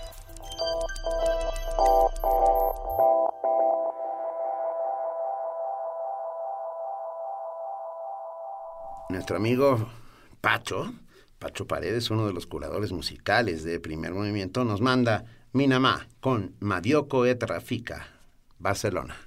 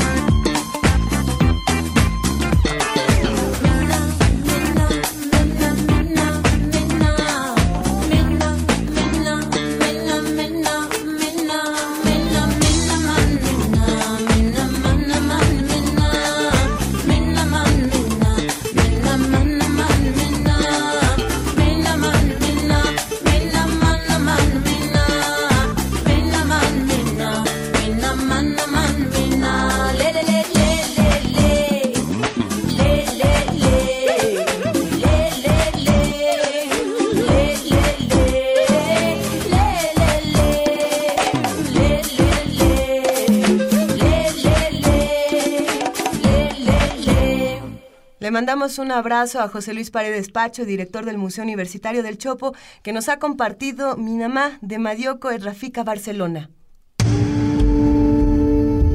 Primer movimiento. Información azul y oro.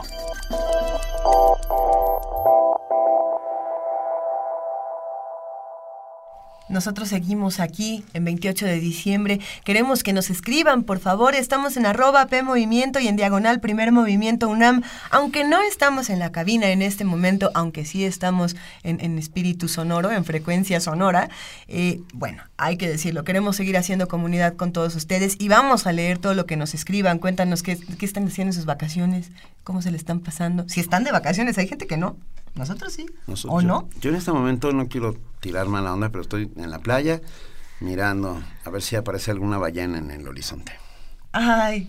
¿Me llevaste de viaje al final? ¿Me invitaste? Creo que no me invitaste. Estamos todos en el futuro en el pasado futuro estamos todos en la playa. Yo creo que todo el equipo de primer movimiento se quiso ir contigo a la playa y nos fuimos todos para allá. ¿Eso pasó? Pues sí. Estamos bailando. Bailando la Macarena en la playa, venga. Todavía no nos dormimos.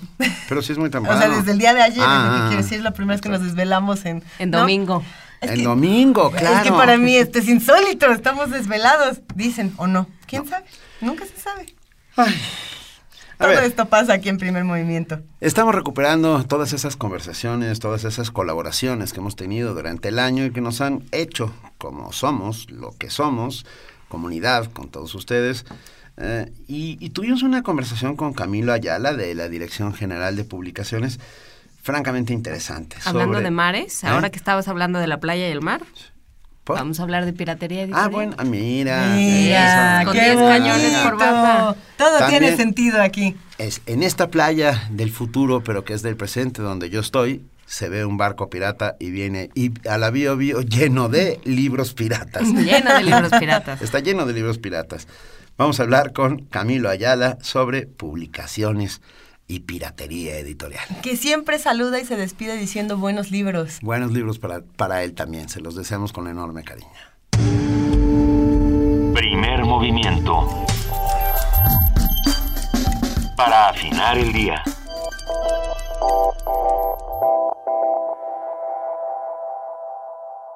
¿Qué tal? Felicidades por el aniversario, Luisa Benito. Gracias, gracias. A ver, cuéntanos de estos nuevos piratas que no tienen parche en el ojo, pero poco les falta, ¿verdad? Pues eh, somos un país que sin pena ni vergüenza tolera la delincuencia en sus calles. México ocupa entre el cuarto y sexto lugar en piratería o comercio ilícito en el mundo. 60% de la población económicamente activa se dedica al comercio informal. Son casi 29 millones de personas trabajando ilegalmente y de ellas entre 13 14 millones se dedican a un comercio ilegal integrado por mercancías robadas, productos fabricados sin pago de derechos o falsificaciones. El 90% de la población compra ocasionalmente piratería. La estructura social propicia esa preferencia. Lo común es pensar que la piratería es la música y el cine, y en efecto, nueve de cada diez discos de audio y video o video que consume el mexicano son piratas, pero también hay otros productos, prendas de vestir, medicamentos, joyas, cigarros y licores. Pero lo que nos interesa es señalar que el 20% de los libros que se comercializan en México son piratas. De enero a mayo de 2014 se aseguraron 10 toneladas de libros apócrifos espera, en espera, México. Perdón, perdón, Camilo, repite el por ciento. El 20%. Ok. De hecho, hay, hay quien dice que eh, es el 50% de los que se venden esto es una diferencia grande. En la Feria Internacional del Libro de Buenos Aires de 2009 se detectaron libros piratas de Stephanie Meyer en el puesto de ediciones Global Libros. Alfaguara denunció los hechos. La disculpa del distribuidor fue que estaban tan bien hechos que no se había dado cuenta. En efecto, ya es difícil detectar una edición pirata por el desarrollo de las tecnologías de escaneo e impresión, porque lo primero que la industria editorial pirata reproduce es la matriz de impresión. La tinta, el papel, el pegamento y la cartulina para forros son los mismos. Los piratas pueden incluso mejorar las ediciones. En un clon editorial de Yo soy el Diego de Maradona, la página legal lleva la leyenda prohibida su reproducción total o parcial sin permiso del reproductor. esa leyenda no estaba en el original. Todavía en el año 2000, la fiesta del chivo de Mario Vargas Llosa se vendió con un holograma con la firma del autor, pero el holograma dejó de ser una garantía. No solo se produjeron o reprodujeron con exactitud, sino que nació una venta de tiras de clones de hologramas, como la hay de marcas de ropa y bolsas. También se ha ensayado como solución el control de fechas y seguimiento de existencias. Editorial Diana distribuyó en 2002 la, en camioneta brindada la obra Vivir para contarla de Gabriel García Márquez. El mismo autor se percató en el año 2004 que ya estaba distribuido en los mercados piratas su libro Memorias de mis putas tristes y adelantó su salida comercial haciendo sutiles cambios al final. Eso llevó a revalorar el precio de la edición pirata. Al contrario, en 2012, el escritor estadounidense Peter Mumford declaró que ayudó al traductor pirata que llevó al ruso su obra Guía Juvenil al Capitalismo Tardío. Buscaba abrir un mercado a costa de su editorial. Lo que es sensacional es observar los letreros de propaganda de los piratas. Vemos varios de un cinismo que ronda en genialidad. 0% originales, 100% calidad. Compre piratería original, no acepte imitaciones. Piratería honesta y garantizada. Aquí, su pirata de confianza. No se arriesgue, busque piratería calada. Cine bueno, bonito, barato y casi original. Si no la ve copiada, es porque no existe. No soy pirata, soy artesano de la copia. Piratería certificada por la autoridad. Piratas pero contentos. Manuel Fontanals decía que esas palabras crean una atmósfera psicológica. Por cierto, dejemos que Arturo Ripstein y Carmen Carrada nos digan lo que encontramos en el libro Manuel Fontanals, escenógrafo del cine mexicano, editado por la UNAM. Es un libro que hace mucha falta porque Fontanals era pues, una fuerza en, la escenografía en México y es tiempo que empiecen a reconocerlo, ¿no? Por supuesto que estaba tenido a circunstancias más o menos eh, dolorosas porque pues, no había dinero en las, muchas de las películas que hacía o, eran películas de basura. Eh. Entonces eh, tenía muchos problemas en ese sentido, pero cuando tenía manera de explayarse, como en el Castillo de la Pureza, pues es un trabajo prodigioso. Mira, yo creo que pueden encontrar muchas cosas. Este, conocer a un gran escenógrafo, de reconocer que el exilio español nos donó tanto, nos enriqueció tanto, no solamente en las letras, en la filosofía, este, muchísima gente que llegó y que se incorporó a nuestro cine, que pesaba. Nuestra industria cinematográfica estaba un poco en decadencia. Llegan todos estos gentes tan preparadas, tan capaces y que sí levantan, ayudan a levantar esta industria cinematográfica. Es una historia de nuestro país que es interesante que la conozcan. Este, yo creo que pueden encontrar muchas cosas, no solamente conocimiento del cine, sino también es un libro muy bello. Camilo. Sí, aquí. ¿Estás ahí? ¿Estás ahí? Oye, es un tema, ¿eh? ¿no? Digo, no lo de Fontanal, también lo de Fontanal, pero sin lugar a dudas, esta industria de la piratería ah, y, y, que ahora ya se ha refinado a tal nivel que ya ni siquiera es necesario hacer el libro. Con que tengas el PDF del libro, gira por el mundo sin que tú te des cuenta. Sí, así es. De hecho, eh, esto atenta contra las librerías, contra eh, las editoriales. Los autores. Sí, sí, sí. Pero entonces, ¿qué, qué, labor podrían tener eh, los, los, editores, los autores, las editoriales mismas para combatir esto? Por ejemplo, hacer libros que tengan características distintas, que, que, que, no, que no pudieran replicarse tan sencillo. ¿Qué, ¿Cómo qué podría ser? Mientras no haya una cultura de los derechos de autor, un, un respeto por la sociedad de, de lo que es ajeno, eh, tendremos esta especie de estructura social que, que facilita todo. Pero Camilo, ¿cómo estás? Habla Juana Inés. Yo te diría, eh, no, no, pues no lo esperes muy pronto porque justamente la tendencia es a que cada vez los contenidos eh, cada vez más sean gratuitos. Sí, de hecho, la fortaleza, por ejemplo, de nuestra editorial, la universidad, es eh, que es una autoridad. Eh, a pesar de que nuestros libros son muy baratos, bueno, también son pirateados. Pero eh, pero seguimos presentando como argumento, sobre todo, eh, la seriedad de nuestro, de nuestro sello. Sí, bueno, y tenemos que partir siempre del punto de que el autor, el editor, el, el librero, todos comen.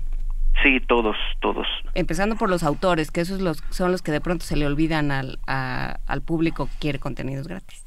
Sí, los autores e incluso los lectores, porque bueno, si eh, trataran bien a sus a sus autores, tendrían más posibilidades de lectura. Venga. pues sí. Camilo Ayala, jefe del Departamento de Contenidos Digitales y Proyectos Especiales de la Dirección General de Publicaciones de la UNAM, te mandamos un enorme abrazo. Muchísimas gracias y muy buenos libros. Vale, muy, buenos libros para ti también. Primer movimiento. Donde la raza habla. Tenemos música. Ali Sara Ott y Francesco Tristano con Scandal Performance Clip.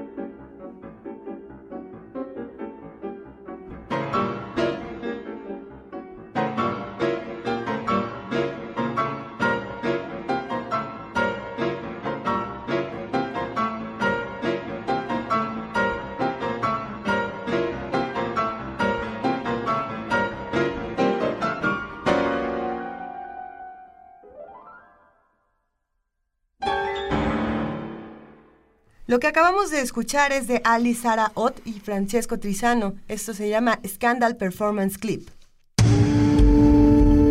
Primer movimiento. Donde la raza habla.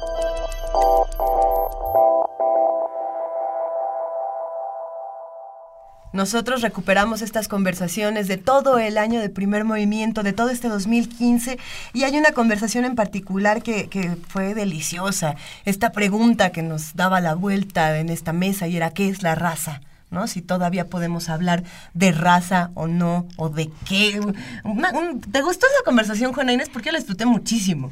Me gustó mucho, eh, justamente porque eh, puso de manifiesto, Federico Navarrete vino a decirnos, bueno, sí, sí somos racistas y se ve aquí, y aquí, y aquí, y aquí, y aquí. Y fue una, una conversación que trajo a, flote, que sacó a flote un montón de prejuicios, de cosas que damos ya por, por supuestas, por entendidas, que decimos todo el tiempo y que sin embargo denotan una, un sustrato ahí de, de no reconocernos como iguales, de reconocer que la raza humana se divide en una idea muy del, del siglo XVIII y XIX, que la raza humana se divide en diferentes tipos y que de entrada que existe una raza humana, que ya de ahí estamos eh, es, es ya biológicamente Raza, especie, ¿de qué estamos hablando realmente? Discutible, ¿no? Entonces, bueno, pues todo eso platicamos con Federico Navarrete.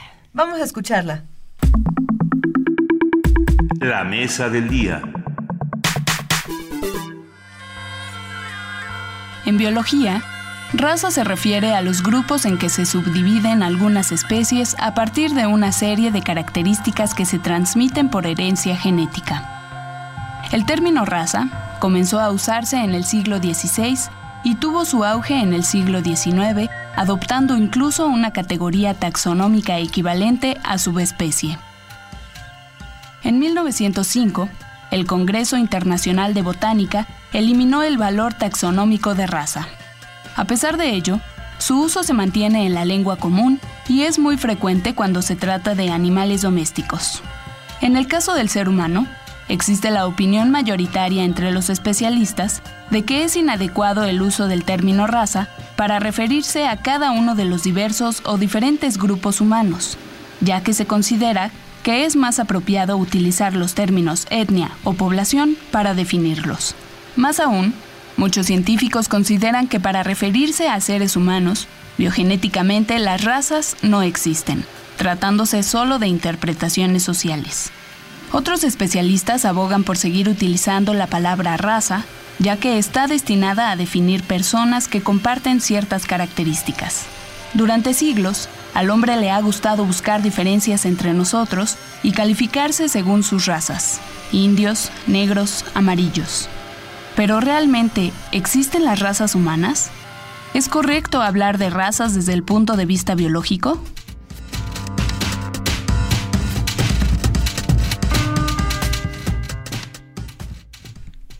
Hoy tendremos una conversación sobre lo que nos trae consigo el concepto de raza, cómo se ha usado y hacia dónde se dirige ideológicamente.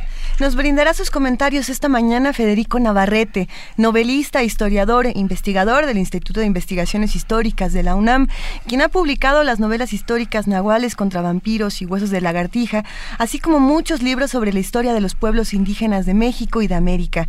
Él acaba de terminar un libro sobre el racismo en el México actual y le agradecemos muchísimo que se encuentre aquí en la cabina de Primer Movimiento. Buenos días, Federico, ¿cómo estás? Hola, buenos días, es un gusto estar aquí con ustedes. El placer es nuestro, absolutamente. A ver, Federico, ¿qué es la raza y por qué nos importa tanto? Bueno, yo creo que hay muchas definiciones de raza, pero finalmente la raza es la idea de que hay diferencias biológicas entre los grandes grupos de seres humanos, entre los, los que llamamos, por ejemplo, los negros, indios, blancos, orientales, y que esas diferencias, que según la mayoría de las ideologías racistas, implican que unas razas son superiores a otras. Como, la, como las ideologías racistas han sido formuladas fundamentalmente por los europeos, casi siempre los que se creen superiores a los demás son los europeos. E históricamente la idea de raza ha servido precisamente para que los europeos impongan su dominio, conquisten, colonicen, masacren, dominen, exploten y eh, despojen al resto de los seres humanos en el resto del planeta. Un proceso que se inició con la, con, la conquista de América en, a finales del siglo XV, en el siglo XVI, y que continuó hasta el siglo XX con las sucesivas conquistas de los países de Asia y de África. Entonces la raza es una ideología que está vinculada con el colonialismo, con la expansión imperial europea, y en el siglo XX se ha vinculado con regímenes tan odiosos como el apartheid de Sudáfrica, como el nazismo alemán o como los regímenes de segregación en Estados Unidos, por ejemplo. ¿Podemos actualmente tener esta misma ideología de raza? ¿Se puede continuar con esto en, en nuestros días? Bueno, hay mucha gente que sigue creyendo que existen diferencias raciales y que está dispuesta a utilizar la violencia para defenderlas, como sucedió en la terrible masacre que hubo en la iglesia de Manuel en Charleston, en Carolina del Sur, hace, hace poco más de un mes, ¿no? Que es un Sí. de- una demostración de que la idea de raza sigue viva y sigue siendo igual de mortífera y de genera las mismas cantidades de odio y de violencia que ha generado históricamente. Creo, sí. No, no, no. no, Creo por- que la mayoría de los científicos, sobre todo los científicos humanos, los antropólogos, los historiadores, los sociólogos, ya no piensan que las razas como tales existen. No son realidades, no los consideran realidades biológicas, más bien los consideran como invenciones ideológicas que sirven para justificar formas de poder y de dominación.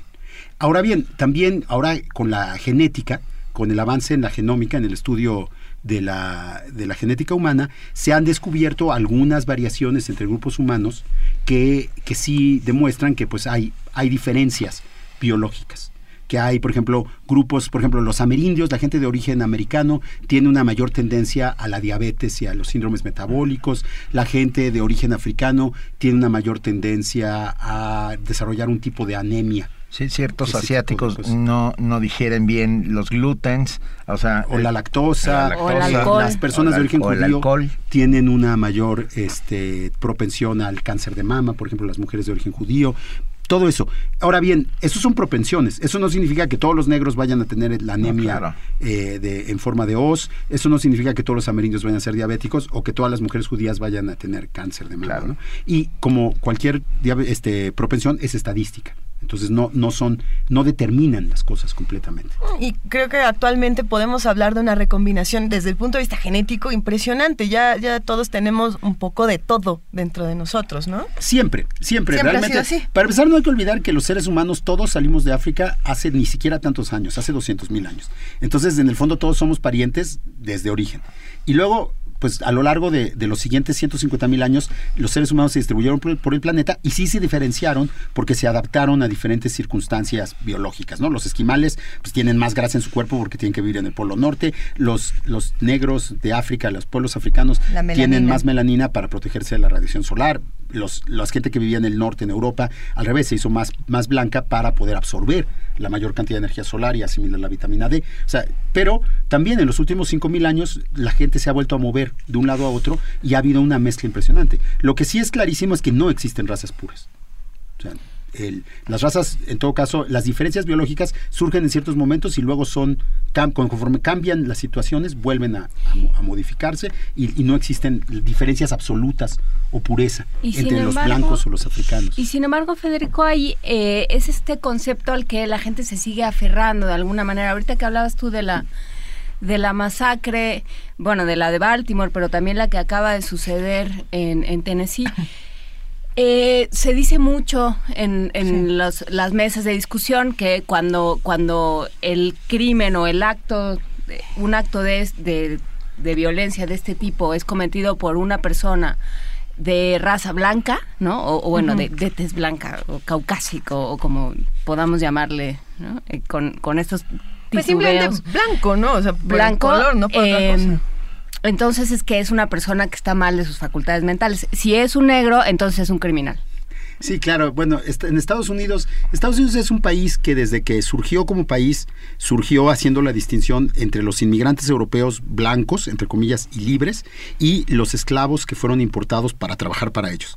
Y entonces la, y luego también la distinción con los, in- los pieles rojas, así llamados, que eran los dueños del territorio, los- las sociedades indígenas que vivían en América. Esas distinciones han sido la lógica de funcionamiento de la sociedad norteamericana desde el siglo XVII hasta la fecha.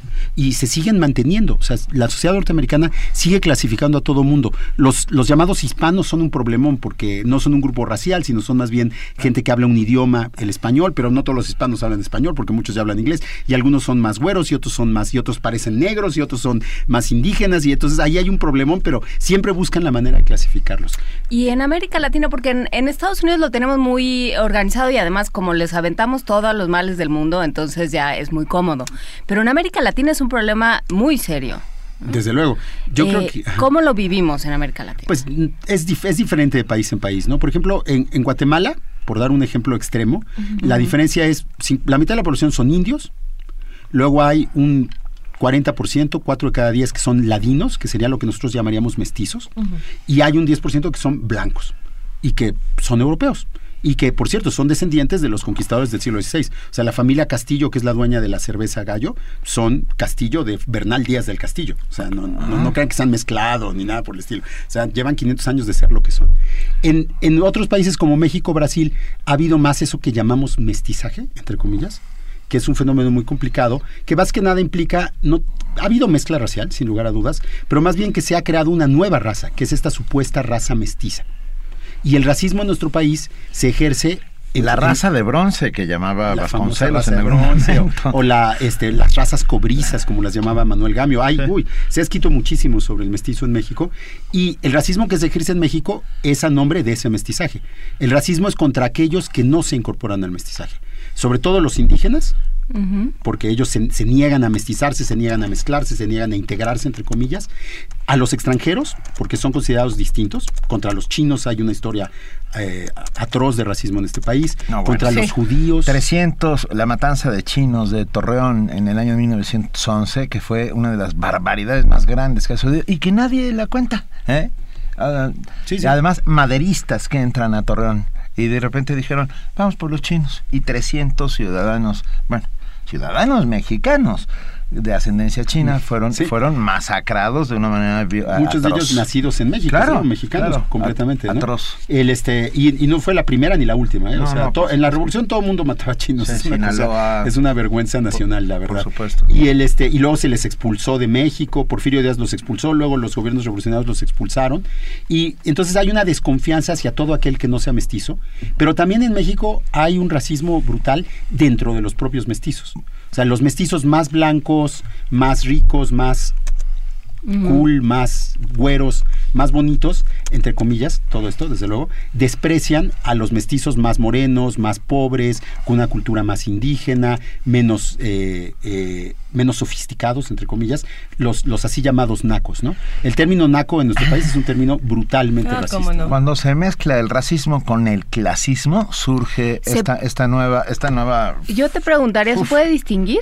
Yo creo que sí se puede distinguir. Hay gente que odia solamente por el color de la piel, pero si además odias por su nivel de socioeconómico, eh, es todavía mucho más grave, ¿no? O por su nivel educativo diciendo, también. Federico. ¿Existe el racismo químicamente puro? En México casi no. ¿eh? En México yo creo que hay pocos racistas químicamente puros. En México el racismo siempre se mezcla con el clasismo. Siempre. Es que y, sí. y- y es clarísimo que en México el color de la piel es un indicador de clase y que nosotros, el hecho mismo del término güero implica ya, no solo es que sea más blanco, sino que está en una clase social superior, que, que tiene más poder de compra, Pertenece a una- que es el a un grupo cliente, hegemónico, y tal. Y sí. en cambio el otro término naco implica que es moreno, que es pobre, que es inculto, que es que tiene malos modales, o sea, implica toda una serie de cosas que no son solo puramente del aspecto físico, sino de la cultura, de la... eh, Ahora que, que los dos son peyorativos, porque cuando dices güero también es como, ay, este, se, se cree mucho por güero y el otro naco, pues, bueno. Eh, nos hacen una pregunta en Twitter interesante, Federico. Nos dicen que si se puede hablar de violencia racial en las recientes masacres que han ocurrido en nuestro país. Esto, esto nos lo pregunta eh, Chaboya Misael en Twitter. Pues esa es una de las cosas precisamente que, que yo he estado pensando mucho para el libro que, que he escrito sobre el racismo. Y yo creo que no se puede hablar de violencia racial en el sentido de que yo no creo que ni a los eh, 43 estudiantes de Ayotzinapa ni a las personas de Tlatlaya se les haya matado específicamente por su color de la piel o por por su raza, a causa de su raza. Lo que sí creo que el contenido racial en la violencia en México tiene que ver con el hecho de que durante hace ya, desde hace más de 10 años, hemos visto una cantidad de muertos eh, atroz en nuestro país y realmente creo que lamentablemente quizá no les hemos dado la importancia que les debíamos haber dado, no los hemos sentido como los debimos haber sentido, no los hemos, la- eh, no hemos hecho el duelo, no nos han indignado como nos debía haber indignado, porque precisamente eran gente que ya pertenecía a un grupo discriminado, Marginado. social y racialmente. O sea, eran, era, era gente, era el tipo de gente que no vemos en la televisión, era el tipo de gente que no aparece en los anuncios, era el tipo de gente que no sale en el periódico, era un tipo de gente que ya era, eh, que ya los medios de comunicación y el racismo contemporáneo mexicano habían hecho invisible. Es que y yo creo entonces, que como eran invisibles, no nos importaba. Ese Creo es que- el tema, el gran tema del, perdón, del, del racismo y del clasismo en México, que, que, que provoca invisibilidad. Exactamente. Sí, y ahí el, el caso más extremo de invisibilidad es el de los afro afromexicanos, las personas de origen africano en México, que son bastante más siempre de las que queremos admitir y que simplemente no existen.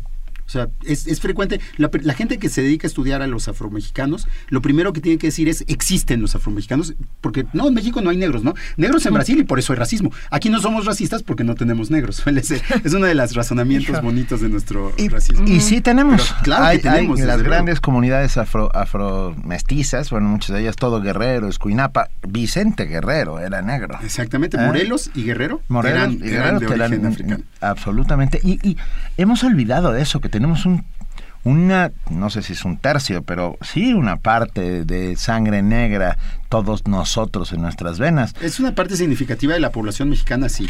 Eh, está, no es en todo el país, ¿no? O sea, son regiones particulares. Y, y ese es un ejemplo de invisibilización. En el siglo XIX se dejó de hablar, se, abolió la esclavitud y se dejó de distinguir entre negros y no negros, y los negros desaparecieron de nuestra conciencia. No desaparecieron de la realidad, porque seguían ahí, pero se deja de hablar. Nadie habla.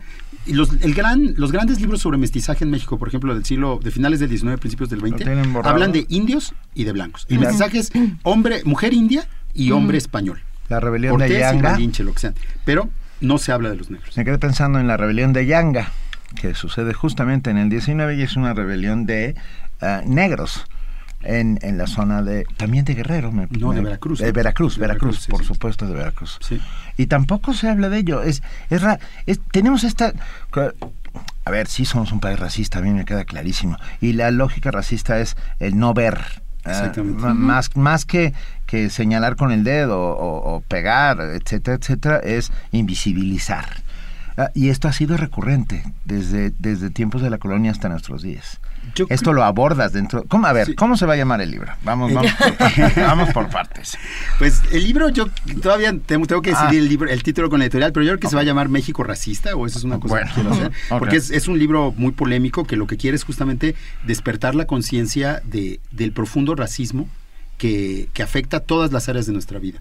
La desigualdad socioeconómica en México también tiene tintes raciales. O sea, el hecho de que la gente más pobre sea más morena también, de alguna manera hace que nos resulte más natural la desigualdad y que la aceptemos, que quizá no la aceptaríamos si tuvieran el mismo color de piel que nosotros, si fueran más, entre comillas, iguales a nosotros. ¿no? Esa diferencia racial hace que la pobreza no nos importe tanto, ¿no? Si ven ustedes los anuncios de las asociaciones de caridad privadas, siempre es gente blanca bonita asistiendo a gente morena pobre, ¿no? O sea, ya se establece ahí una distinción de clase, pero también de raza, que, marca una desigualdad absoluta. ¿no? Y en cada aspecto de la vida, en la cultura también.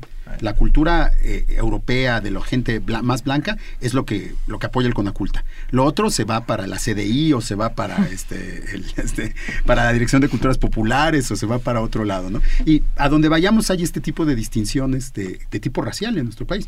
La más dramática es la de los derechos, finalmente yo creo que en este país la desigualdad más brutal es la desigualdad del derecho a vivir o no. Y al invisibilizar a esos sectores tan amplios de nuestra población, lo que les estamos negando en esta situación de violencia extrema que estamos viviendo es el derecho a vivir. ¿Y cómo es que se aborda también, por otro lado, el tema de los migrantes, de los migrantes eh, latinoamericanos que pasan eh, por México, ya sea para los Estados Unidos, o bueno, todas estas personas que también sufren de una discriminación y de un racismo bárbaro, ¿también se toca dentro del racismo mexicano o no? Yo creo que es parte de este, de este secular eh, odio mexicano a los extranjeros y desconfianza mexicana de los extranjeros. Al otro. Y son los migrantes centroamericanos son los más invisibles de ah. los invisibles. Por eso los han podido masacrar de las maneras atroces, los han podido esclavizar. O sea, las cosas que les pasan a los migrantes centroamericanos en nuestro territorio son una vergüenza para cualquier país que se considere medianamente civilizado. Y ni siquiera son tema de discusión. Al gobierno no le importan, a la prensa no le importan, a la, salvo, desde luego hay sectores de la sociedad que sí les importa, pero a la mayoría de nosotros son otros invisibles. Todo esto de alguna manera parte del miedo al otro, ¿no, Federico? Al otro, al diferente, al que no es igual a ti. Y esto crea una serie de atavismos culturales que te, que te impiden acercarte eso, de ser humano a ser humano. O sea, todos tus prejuicios que están metidos dentro de la cabeza, todo lo que te dijeron desde niño. Ah, yo, perdón, pero me da, me da, me, pongo a pensar en, ¿recuerdas aquellas muñequitas negras?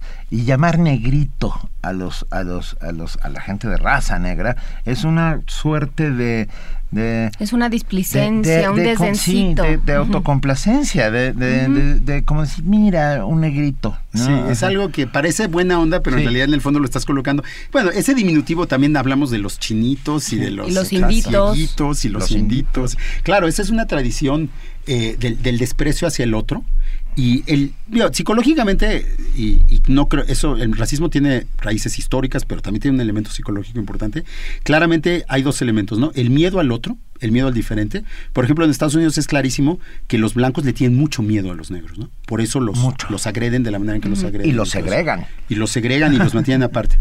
Por otro lado, en, todo racista odia una parte de sí mismo que proyecta en el otro. Si tú eres débil, proyectas tu debilidad en el otro.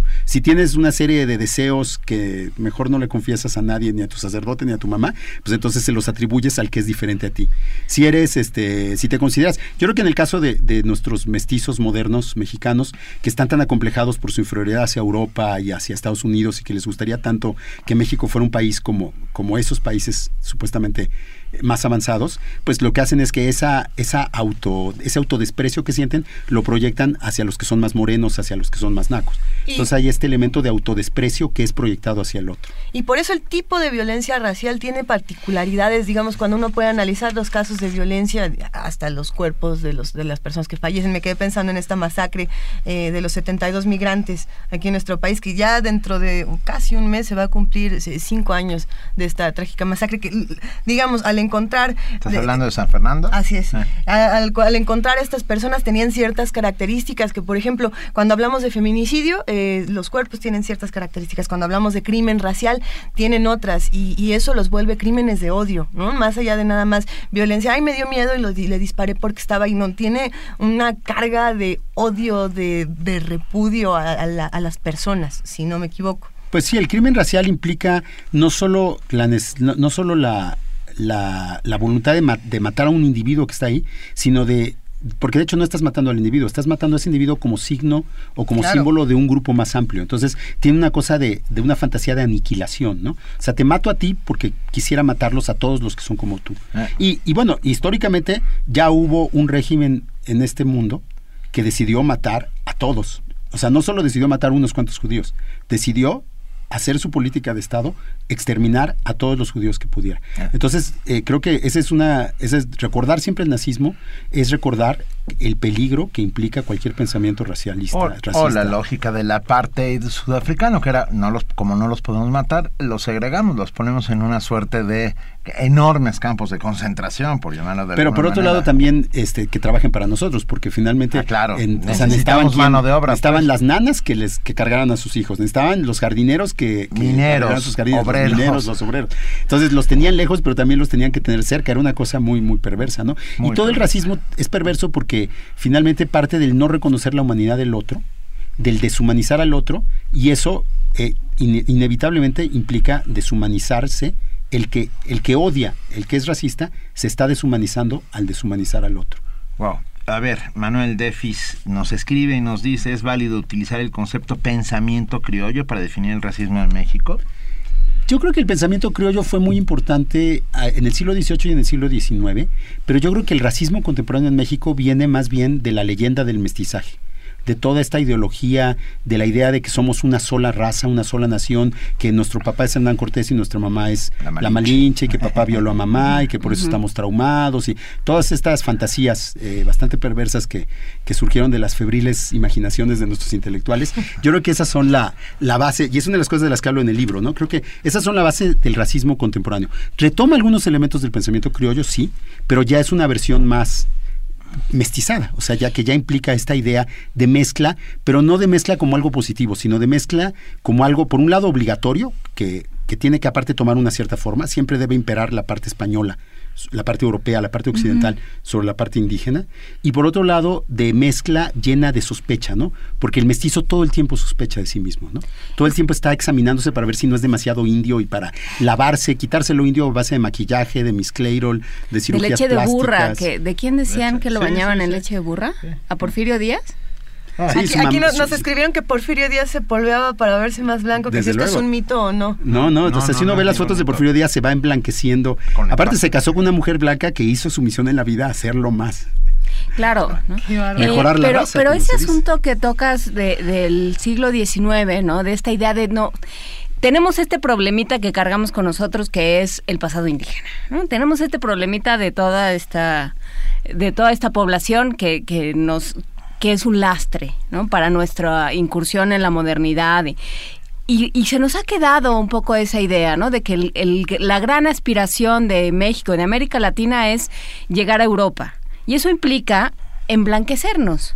Eh, metafórica, pero casi literalmente, ¿no? Mejorar la raza es algo que se dice todo el tiempo, ¿no? Que es que es una barbaridad. Bueno, que se intentó, se intentó eh, eh, hacer eh, que españoles. Bueno, Maximiliano, Maximiliano eso vino, no más que en el camino se pusieron las cosas un poco un poco tremendas, pero esa era la idea, que venga y que nos salve, que venga el europeo y nos salve de de nuestro color y de nuestra raza. Entonces, ¿qué hacemos? ¿Cómo, cómo nos quitamos de eso ya para ir, ir cerrando la conversación, Federico? Pues yo creo que lo, lo primero que, que tenemos que hacer es lo que ya han hecho otros países que quizás sean más racistas que nosotros y que siempre es fácil como decir, no, nosotros no somos tan racistas como por ejemplo Estados Unidos o como por ejemplo ciertos países europeos. En esos países sí hay mucho racismo, pero también hay mucho antirracismo. Es decir, hay cada vez más grupos más amplios de la sociedad que se enfrentan al racismo, que lo combaten, que lo critican, que escriben libros, que hacen actividades, que se movilizan políticamente en contra del racismo. Bueno, que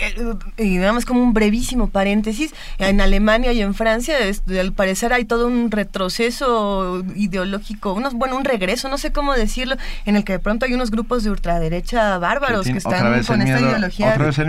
por los inmigrantes y por la, por, por la propia crisis económica y todo eso. Sí, hay un auge del racismo en muchos lados, pero también hay fuertes movimientos antirracistas. Por supuesto. Y entonces yo creo que lo que México necesita es un movimiento antirracista.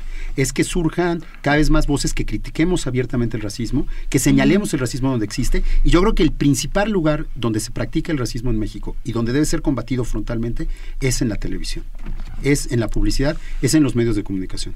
Los medios de comunicación en México son, solo aparece un tipo de gente que no es claramente la mayoría de la población mexicana.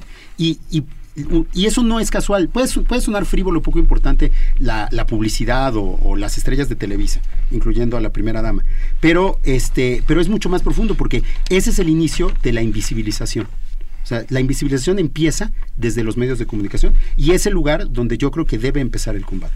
Exigir ah. que aparezcan esos rostros de los, del resto de los mexicanos en la televisión, en la publicidad, en, en los medios de comunicación modernos. Federico nos escribe Alejandro García y nos dice, ¿qué hacemos con el lema de la UNAM? ¿Es racista?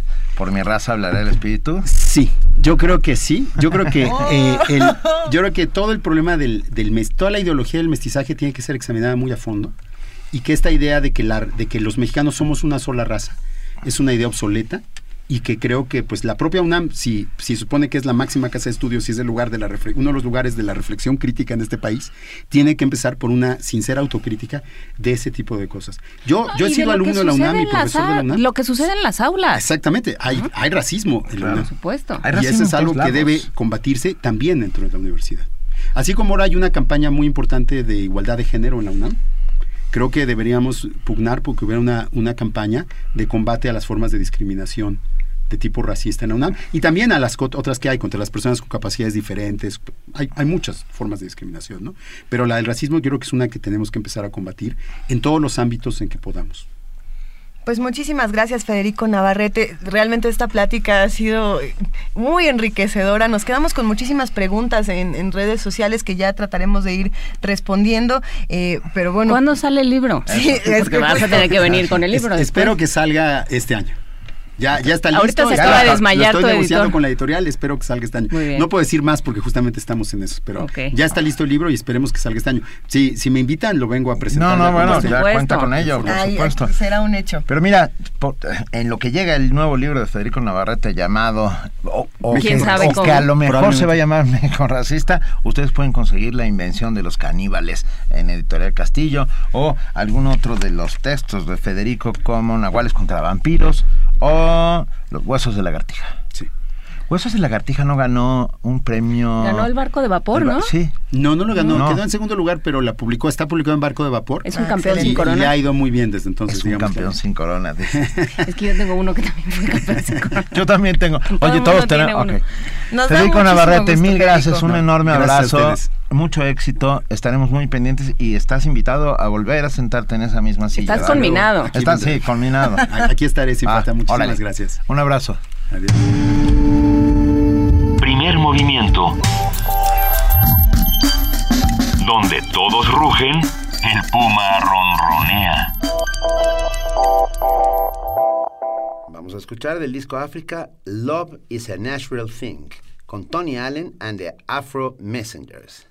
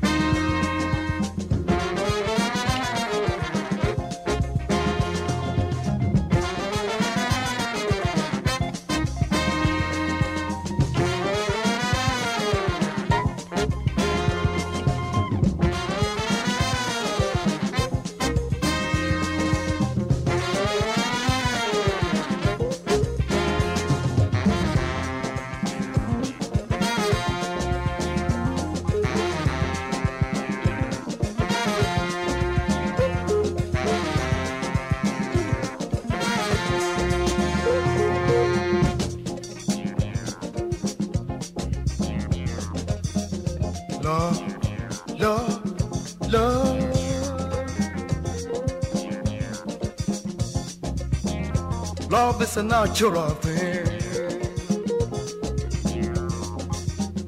Love, love, love.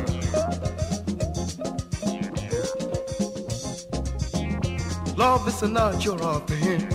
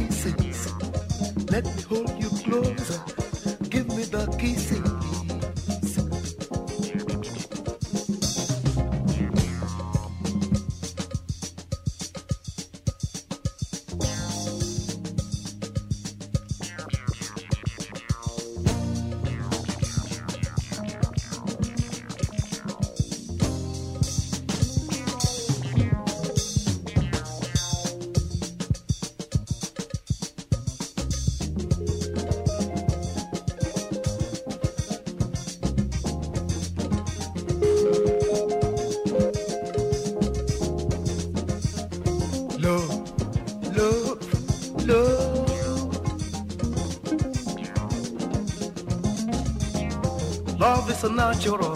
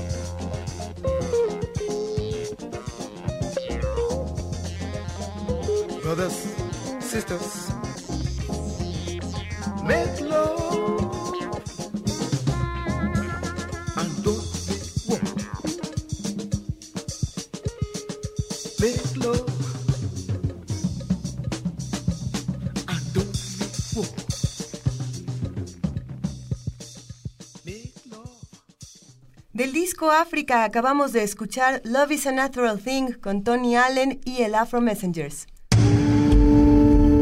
Primer movimiento. Donde la raza habla.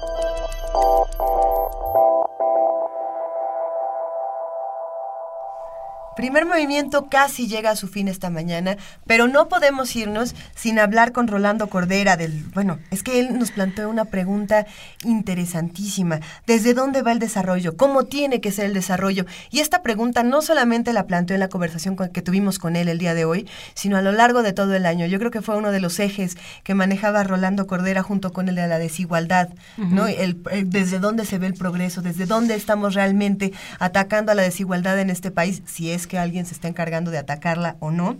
Y bueno, planteando la pregunta de si el desarrollo tiene que ser social o cómo tiene que ser, eh, se armó una discusión deliciosa, creo yo. Fue, fue muy, muy interesante, como todas las conversaciones con Rolando Cordera, quien nos acompañó cada lunes cada lunes y se lo agradecemos muchísimo y le agradecemos muchísimo que haya puesto sobre la mesa temas de economía, de políticas públicas y de el público que padece o que no se beneficia por lo menos de esas políticas. Y gracias a él hemos entendido un montón de cosas de economía que de otra manera no están vedadas porque los economistas tienden a ser tan crípticos para que luego no los agarren con los dedos en la, puerta del piano, pues, ¿no? Ah, de verdad. Y gracias a todos los colaboradores del primer movimiento que son de primerísima línea. Gente, gente espectacular, llena de conocimiento que lo comparte tan generosamente con todos nosotros y hace comunidad aquí en primer movimiento.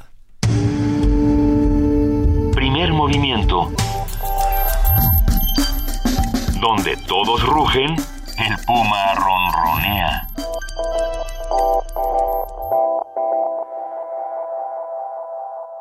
Y ya se encuentra en la línea Rolando Cordera, coordinador del Programa Universitario de Estudios sobre el Desarrollo, a quien saludamos con mucho gusto como todos los lunes. ¿Cómo estás, Rolando? Muy buen día. Buenos días. Nos da mucho gusto escucharte y vamos a hablar esta mañana sobre los componentes del desarrollo, porque como bien dices, el desarrollo tiene que ser social. Así es, eh, Pienso que, que, bueno, podemos partir de un supuesto eh, heroico, ¿no? Como dicen los economistas, eh, de que en efecto estamos todos de acuerdo en que queremos eh, que el país se desarrolle. Es decir, que queremos ir más allá del crecimiento económico de visto de manera restringida y entendemos que el desarrollo implica una combinación entre este crecimiento económico con eh, una efectiva y sostenida redistribución social y que consecuentemente implica también eh, un proyecto político de renovación e incluso transformación transformación social. Esto es lo que eh, cada vez más vuelve a entenderse como desarrollo después de muchos años en que eh, por facilidad o por creencia eh, tendió a, asimilarse la, noción de desarrollo con el mero crecimiento económico, que visto así en, en, aislado, pues no, no deja de ser un, un proceso de, de modernización económica que, como dijera uno de los grandes pensadores del tema, el brasileño Celso Furtado, pues eh, solamente o principalmente beneficia a las élites, pero no al conjunto de la sociedad, que puede quedarse estancada por mucho tiempo. Bueno, yo creo que estamos, eh, hemos entrado ya en el, en el plano en el que el tema debemos de planteárnoslo de manera muy seria, porque no hemos tenido desarrollo en México en muchos lustros. Y el crecimiento económico, como hemos comentado y como se dice en todos lados, ha sido magro y mediocre como lo de lo describieron desde las cumbres del, del gobierno federal actual. Eh, plantearse el tema del desarrollo, pues, es, me parece indispensable para comenzar a construir mecanismos de movilización de las voluntades y de las mentes que han quedado un poco a la a la vera del camino en una especie de cacofonía que vivimos todos los días cuando observamos la prensa, los medios de comunicación masiva o asistimos vía la televisión a los debates del, Congreso de la Unión. Bueno, yo creo que es necesario ir al tema y comenzar a identificar los componentes principales del proceso. Y aparte del crecimiento y la redistribución social del ingreso, me parece que es indispensable afrontar esto que el Consejo Nacional de Evaluación de la Política de Desarrollo Social ha llamado las carencias de acuerdo con la ley respectiva. Carencias en materia de salud, de acceso a la salud, de, garantías en cuanto al servicio público de salud, carencias en materia de seguridad social, carencias en materia educativa, carencias en materia de vivienda.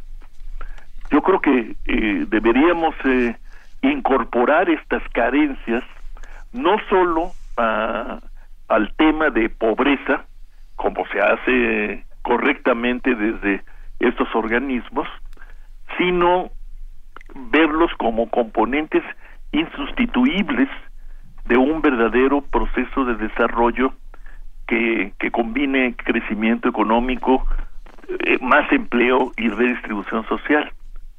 Y, y creo que examinando el informe de Coneval, pues no podemos cantar victoria en ninguno de esos planos.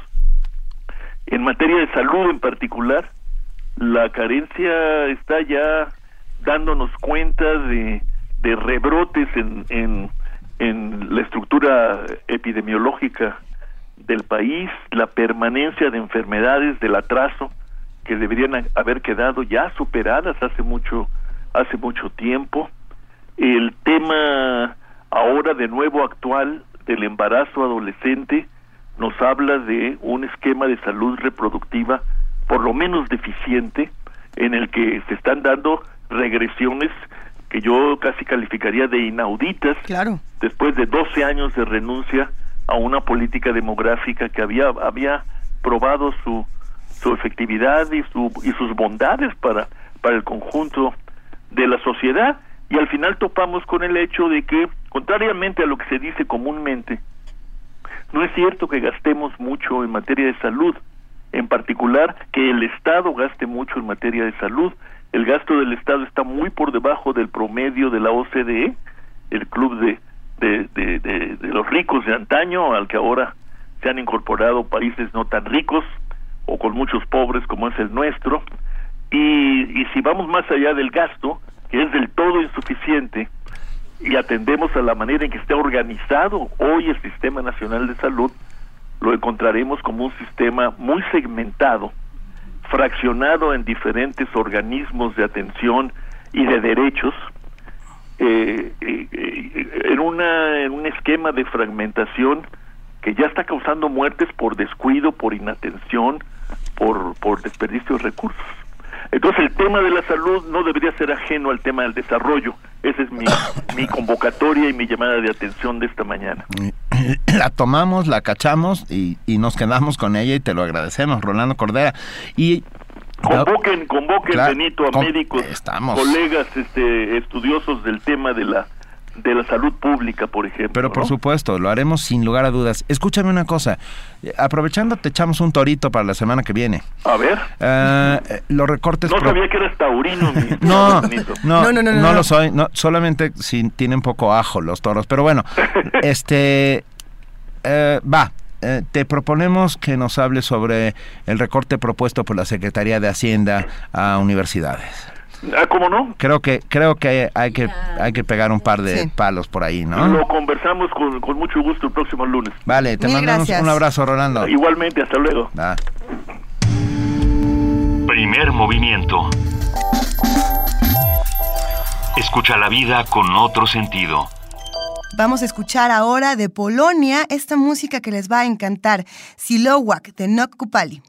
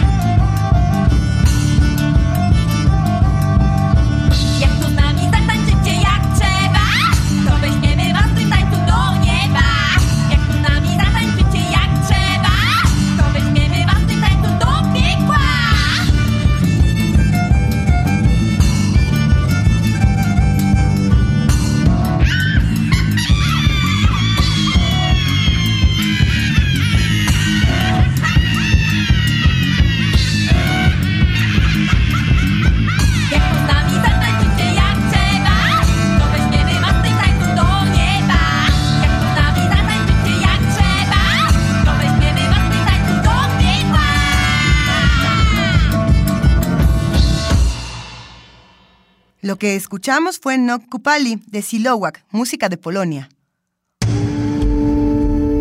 Primer movimiento. Donde todos rugen, el puma ronronea.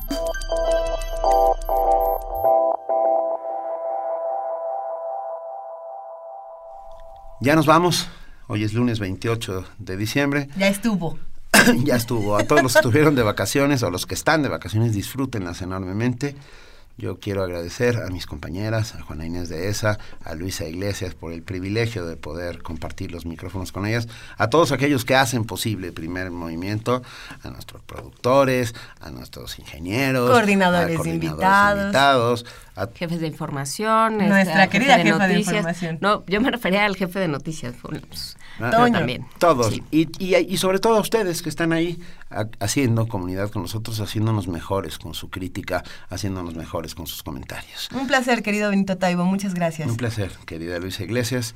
Gracias, Esto fue- Juana Inés de gracias, Muchísimas Inés. gracias, Luisa Benito. Gracias a todos los que nos escuchan. Esto fue Primer Movimiento. El mundo desde la universidad.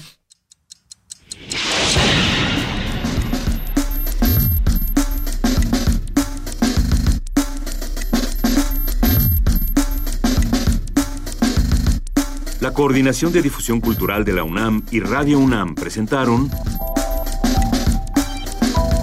Primer Movimiento.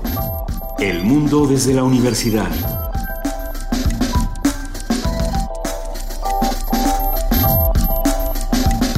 Operación técnica Arturo González. Información Antonio Quijano, Amalia Fernández, Miriam Trejo, Dulce García, Cindy Pérez Ramírez, Cristina Godínez, Abraham Menchaca, Vania Nuche y Patricia Palacios. Producción Silvia Cruz Jiménez, Frida Saldívar, Paco Ángeles, Ameyali Fernández y Tamara Quirós.